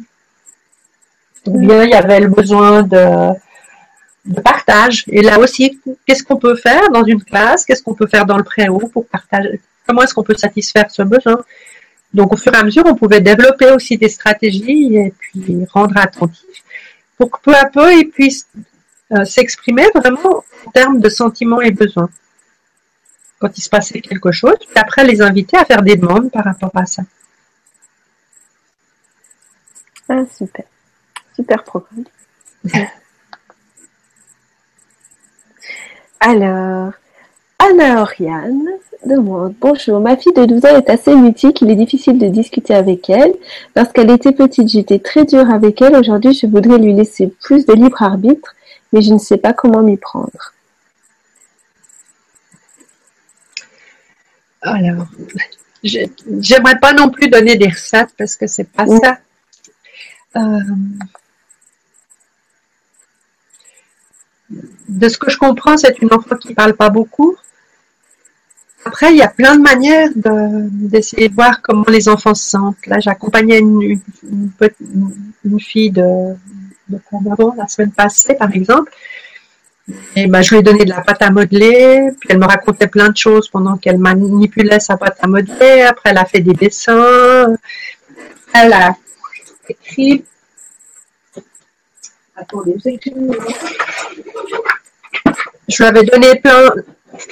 Là, j'avais une boîte avec euh, plein d'émotions qu'on avait trouvées. J'avais des cœurs et puis dessus, elle pouvait, elle pouvait rajouter, elle, bah, celle mis, par exemple, rassuré parce qu'il n'était pas dans la liste et tout. Puis, elle me racontait des choses, puis au fur et à mesure, je lui demandais de prendre ce qui correspondait à comment elle se sentait par rapport à ce qu'elle racontait. Donc, c'est aussi une manière de développer et puis d'inviter peut-être celui qui ne veut pas parler, simplement de montrer comment il se sent. C'est aussi, ça aussi j'avais dans la classe, et puis les enfants pouvaient aller choisir, puis le placer euh, par rapport à comment ils se sentent tel matin aussi. On peut trouver plein de manières, parle le dessin. C'est pas forcément par l'expression orale que ça va passer pour certains, il y en a qui vont pas forcément le, dire. Ça peut être dessiné, ça peut être écrit, ça peut être. Euh, qui est important, c'est vraiment euh, que cette fille puisse peu à peu ben, identifier ce qui se passe en elle. Vous ne peut-être même pas le partager dans un premier temps. Et puis que cette maman dise aussi son intention. Parce que j'entends qu'elle a vraiment envie d'être en lien avec sa fille et que c'est important pour elle.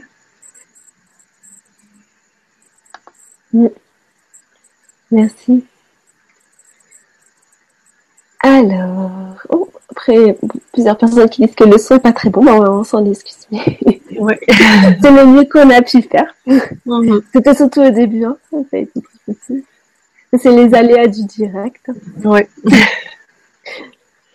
Mais tout ce qui est partagé est très bon, donc. Alors, Nicole dit Est-il possible, en tant qu'institutrice, sans faire d'études de CNB, de pratiquer ce mode de communication sans faire les études complètes de cette pratique Encore une fois, un grand merci et bonne journée, Nicole. Merci, Nicole. Travailler sur les émotions, il n'y a pas besoin d'avoir fait de formation en communication non violente pour travailler sur les émotions. Je pense que tout le monde peut le faire. Euh, c'est sûr que par la communication non violente, on va affiner un petit peu ce, vocabulaire et cette attention. Puis après, on va peut-être par rapport à cette notion de besoin, ça peut être intéressant, mais on peut déjà faire plein de choses dans sa classe. Ça, c'est sûr qu'on n'est pas obligé de faire une formation. Il existe aussi des, liens sur Internet, euh, des livres et tout. Dans ce que j'ai pu observer, euh, les retours que j'ai pu avoir, c'est que bah, des personnes qui sont venues à des formations me disaient, mais c'est vrai que le fait de pratiquer ou d'être vraiment dans un échange direct, c'est autre chose que ce qu'on peut lire. Et en même temps, bah, c'est déjà super porter son attention à tout ça. Et c'est bien que les enseignants sont, sont débordés. Et, c'est vrai que c'est aussi un métier où je, trouve que c'est difficile parce qu'on on a, on essaie de faire de son mieux tout le temps, tout le temps, tout le temps, et on a l'impression qu'on n'a jamais fait assez. Donc c'est un côté frustrant aussi parce qu'entre entre le programme, les exigences de l'institution, toutes les tâches administratives et tout, moi je vois bien que tes collègues euh, ben, on se, font vite rattraper par tout ça, même si l'intention c'est vraiment d'être attentif à, cette communication aussi. Et on est un peu sous pression. Euh, c'est pour ça j'ai vraiment à cœur qu'on puisse développer des outils et les mettre au service pour pas que les enseignants aient encore en plus à créer tous ces outils en plus. Ils ont déjà assez de choses à créer. Déjà, c'est formidable tout ce que vous partagez là. Je pense que ça peut inspirer beaucoup de monde. C'est vrai qu'après, j'imagine que dans une formation, on a l'occasion de pratiquer pour nous-mêmes, qui est quand même un atout quand on se retrouve après en situation avec des enfants. Bien sûr, oui.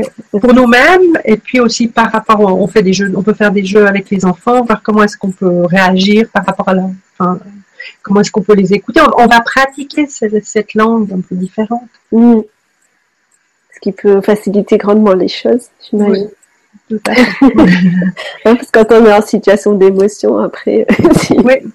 Alors, il est vrai aussi que des fois où c'est pas le bon moment non plus. Mm quand on est quand, on est dans une situation trop émotionnelle, c'est aussi important de pouvoir avoir juste la clarté de dire ben, juste là, moi, je vois que je suis tellement euh, touchée ou tellement secouée que euh, je me sens pas. Enfin, je, suis un peu inquiète et, j'aimerais être sûre qu'on va vraiment pouvoir échanger de manière euh, Donc j'aurais besoin de temps. Est-ce qu'on peut en reparler plus tard, par exemple? De même avec les élèves, il y a des moments où on est tellement stimulé qu'on Enfin, moi, ça m'est arrivé de me rendre compte que la seule chose que j'aurais pu faire, c'était aboyer très fort contre eux et que c'était pas le bon moment, quoi. Donc, j'essayais d'abord d'aller clarifier ce qui s'était pas passé pour moi, puis j'en je, je, reparlais à un autre moment, quoi. Hmm. Le tout, c'est déjà de pouvoir arriver à, à, prendre conscience de ça plutôt que d'arriver. Ça me fait penser à autre chose que aussi très important, ça j'ai, il y a tout ce qui est non verbal. J'ai eu l'expérience que, contrairement à ce que j'ai cru au début, de parler de comment je me sentais, c'était pas me fragiliser face à eux. Au contraire, c'était montrer d'abord mon humanité et puis ma réalité. Et surtout, souvent, ça a permis de créer de l'espace. Par exemple, si j'avais été complètement stressée, qu'à la récré, j'avais essayé de faire des photocopies, que la machine n'avait pas marché, ou que ma directrice m'avait demandé un papier, puis que j'avais pas pu le faire, j'arrivais toute, toute énervée en classe, de simplement pouvoir leur dire, bah, juste là, je suis énervée parce qu'il y a eu un bug avec la machine, euh, j'aimerais juste quelques instants euh, pour pouvoir me, remettre à, à disponible avec vous. Ça permettait vraiment d'amener autre chose des fois, au début, je n'osais pas leur dire. Mm. Et finalement, ils se sentaient responsables. Ils croyaient que c'était eux qui étaient la cause de mon énervement, alors que ça n'avait rien à voir avec eux. Ah. Donc, du coup, je voyais qu'ils ben, avaient à cœur de contribuer. Au contraire, je pouvais, des, fois, j'étais vraiment étonnée. Je pouvais avoir un petit moment, vraiment, ils me laissaient euh, juste reprendre mon souffle, reclasser mes papiers parce qu'il y avait, tout s'était mélangé ou je ne sais quoi. C'est sûr que je les laissais pas une heure tranquille, mais ils avaient vraiment cette intention de contribuer. Et c'était vraiment important que je puisse leur, partager ce qui se passait. Ah, super. Merci.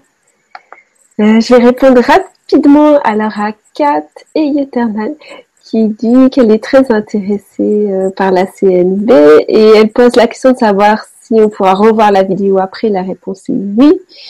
Et est-ce que vous venez en Belgique? Je crois que non.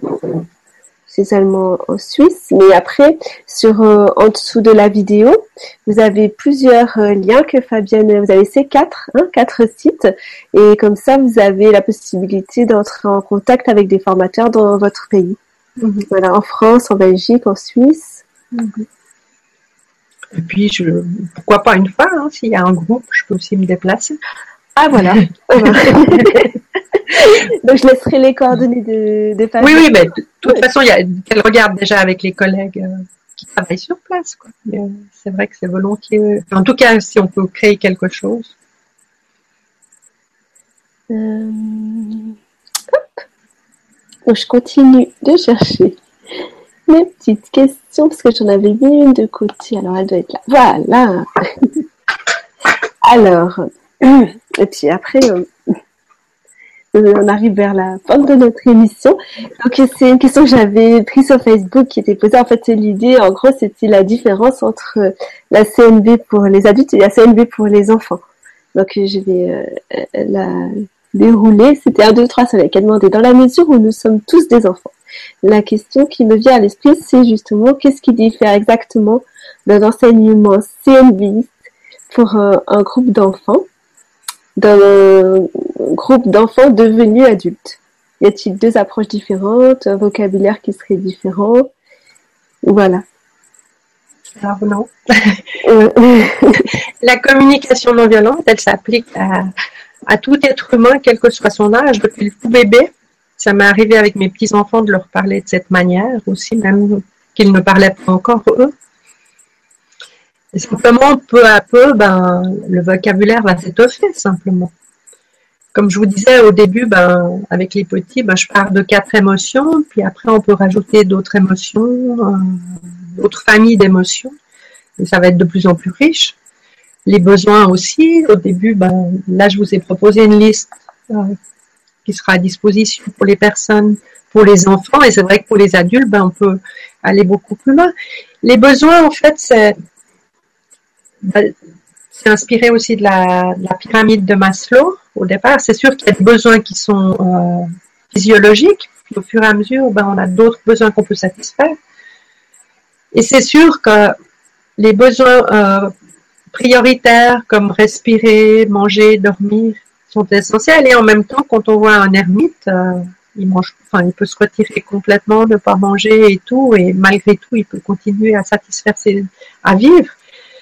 Donc après, c'est vraiment voir comment est-ce qu'on peut satisfaire nos besoins et il y en a quand même qui reviennent très très très souvent. Et là, vous pouvez trouver des listes, euh, soit sur les sites de CNV, soit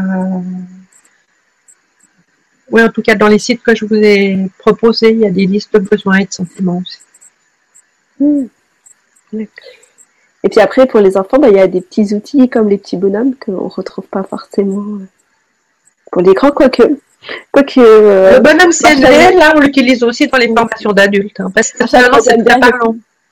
Il utilise bien les marionnettes. Euh. Oui, oui, oui, oui. Bah, c'est sûr qu'on a aussi les, les, marionnettes. Là, je vous en ai pas parlé. Bon, là, maintenant, je sais pas si on aura le temps. euh, bah, il y a encore euh, quelques questions. Ah, ça dépend de vous parce qu'il est déjà. Ouais, c'est il 4 heures moins le quart. Euh, il y a encore quelques questions, mais bon, on pourra peut-être pas répondre à tout le monde. Et puis, euh, quand c'est des questions trop euh, personnelles, finalement, au final, il vaut mieux voir avec directement avec quelqu'un. Je pense qu'il peut. Oui, je pense que c'est plus facile. Voilà, on peut pas revenir. Mais de toute façon, on a plus ou moins répondu. je, je vais re remettre la page là pour voir si euh, mm des questions. Et vous de votre côté, je ne sais pas si vous aviez encore des choses à, à rajouter. On s'était dit peut-être euh, préciser pour cette histoire de girafe. Comme euh, moi, j'ai encore remis la girafe en avant. Oui, oui, oui. Alors, ben, je peux vous présenter les animaux que Marshall Rosenberg a choisis pour représenter la communication non violente.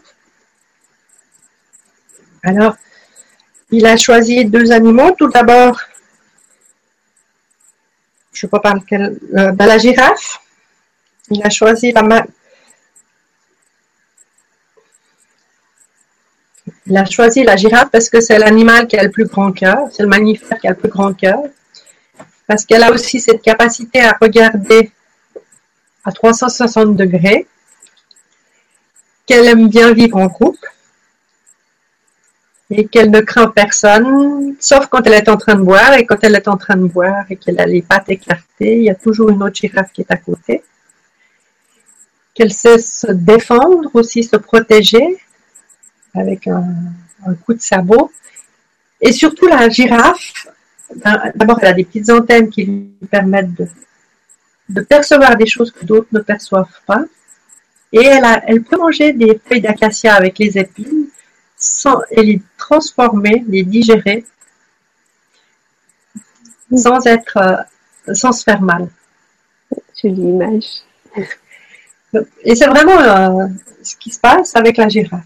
Et donc, Marshall Rosenberg, il a choisi la girafe pour, pour parler de cette communication. On va vraiment parler de nos sentiments, de nos besoins.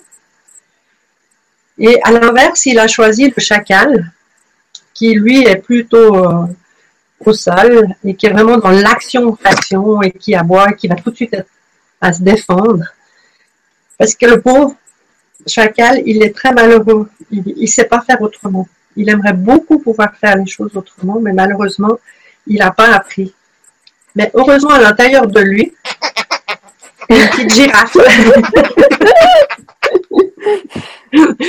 il a une petite girafe à l'intérieur de lui qui lui permet justement d'essayer peu à peu d'apprendre.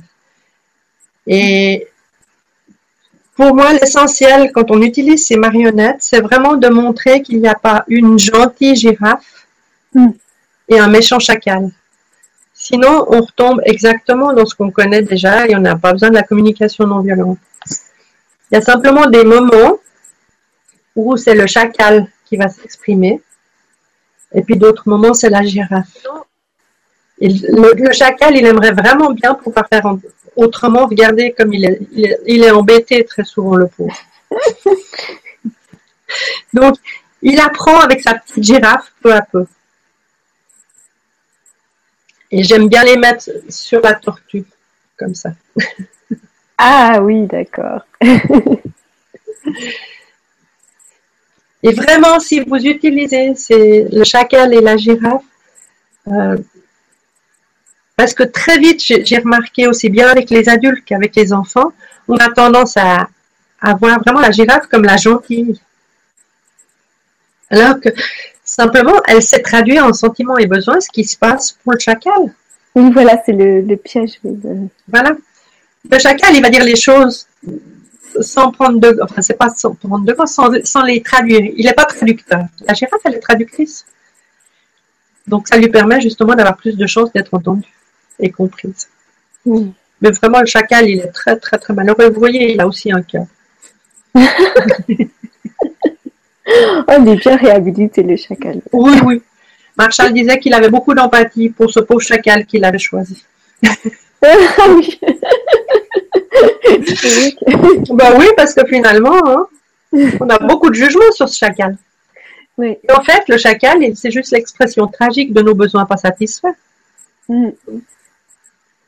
C'est une des questions, justement, ça rejoint des questions que, que je voulais poser, c'est que des fois, dans notre envie de bienveillance, de non-violence, d'empathie, ben, je, je vois qu'il y a des parents qui, qui poussent très loin, et ça devient un peu une exigence, en fait.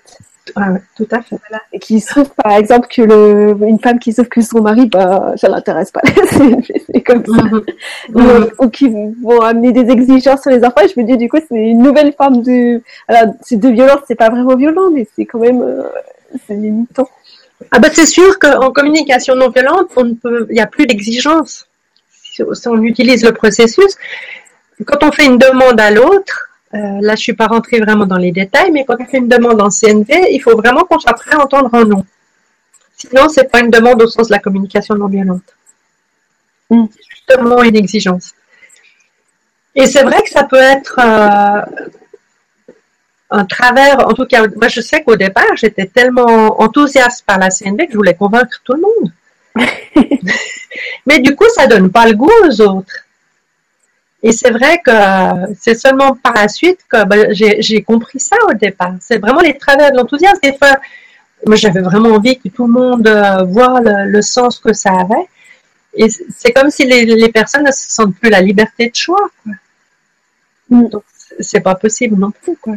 Et c'est sûr que dès le moment où on sent qu'il y a une exigence, ben, et ça on l'a très facilement avec nos élèves ou nos enfants, encore plus peut-être qu'avec d'autres adultes. Et c'est sûr que c'est pour ça que je dis que c'est important de se donner de l'empathie, de l'auto-empathie avant ou de recevoir de l'empathie. Parce que si on, si on fait une demande à nos enfants, nos élèves et qu'on n'est pas prêt à en entendre un nom, c'est qu'on n'est pas dans le dialogue. En tout cas, pas au sens du processus de la communication non violente. Mm. Donc, ça peut être important des fois de vérifier donc, je me suis clarifiée. Est-ce que si je fais cette demande, est-ce que je suis prête à entendre un non Et ça ne veut pas dire que je vais forcément satisfaire le besoin de l'autre, mais c'est qu'on va trouver une autre stratégie qui ira et pour lui et pour moi. Hmm. Voilà. super. Bah, en fait, il y a encore des questions super intéressantes. Mais comme ça, c'est bientôt deux heures. Euh, je pense qu'on va, on va arrêter là pour aujourd'hui. Il y a déjà beaucoup, beaucoup d'informations. Hein, puis peut-être si ça vous chante, vous pouvez revenir euh, pour la suite. En tout cas, euh, voilà, merci à tout le monde pour votre participation, vos partages, voilà, qui ont encore enrichi l'émission. Et merci infiniment à Fabienne. Et je vous laisse, si vous avez encore un mot de la fin, quelque chose euh, à dire pour euh, clôturer euh, Ce que j'ai juste envie de dire, c'est merci à toutes ces personnes qui, qui sont avec cette intention d'amener de la bienveillance autour d'elles. Et, merci d'avoir participé à, ces presque deux heures d'émission. J'espère que les choses leur ont apporté un peu de clarté et si jamais qu'elles n'hésitent pas à m'envoyer un mail. D'accord, je pense qu'elles hésiteront pas. en tout cas, merci Florence aussi de m'avoir invitée. C'est vrai que j'ai eu beaucoup de plaisir à partager euh, ce processus qui, comme je vous ai dit, a tellement changé de choses. Donc, je suis toujours réjouie si ça peut contribuer euh, à soutenir euh, des personnes qui sont dans le monde de l'éducation particulièrement et puis contribuer à, plus de, bienveillance et de bien-être pour les enfants et surtout donner des, moyens de développer leur estime d'eux-mêmes, leur donner de la force et de la confiance. Hmm. Super programme. Merci infiniment. Merci. des partages. Et voilà, à très bientôt. Au revoir. À bientôt.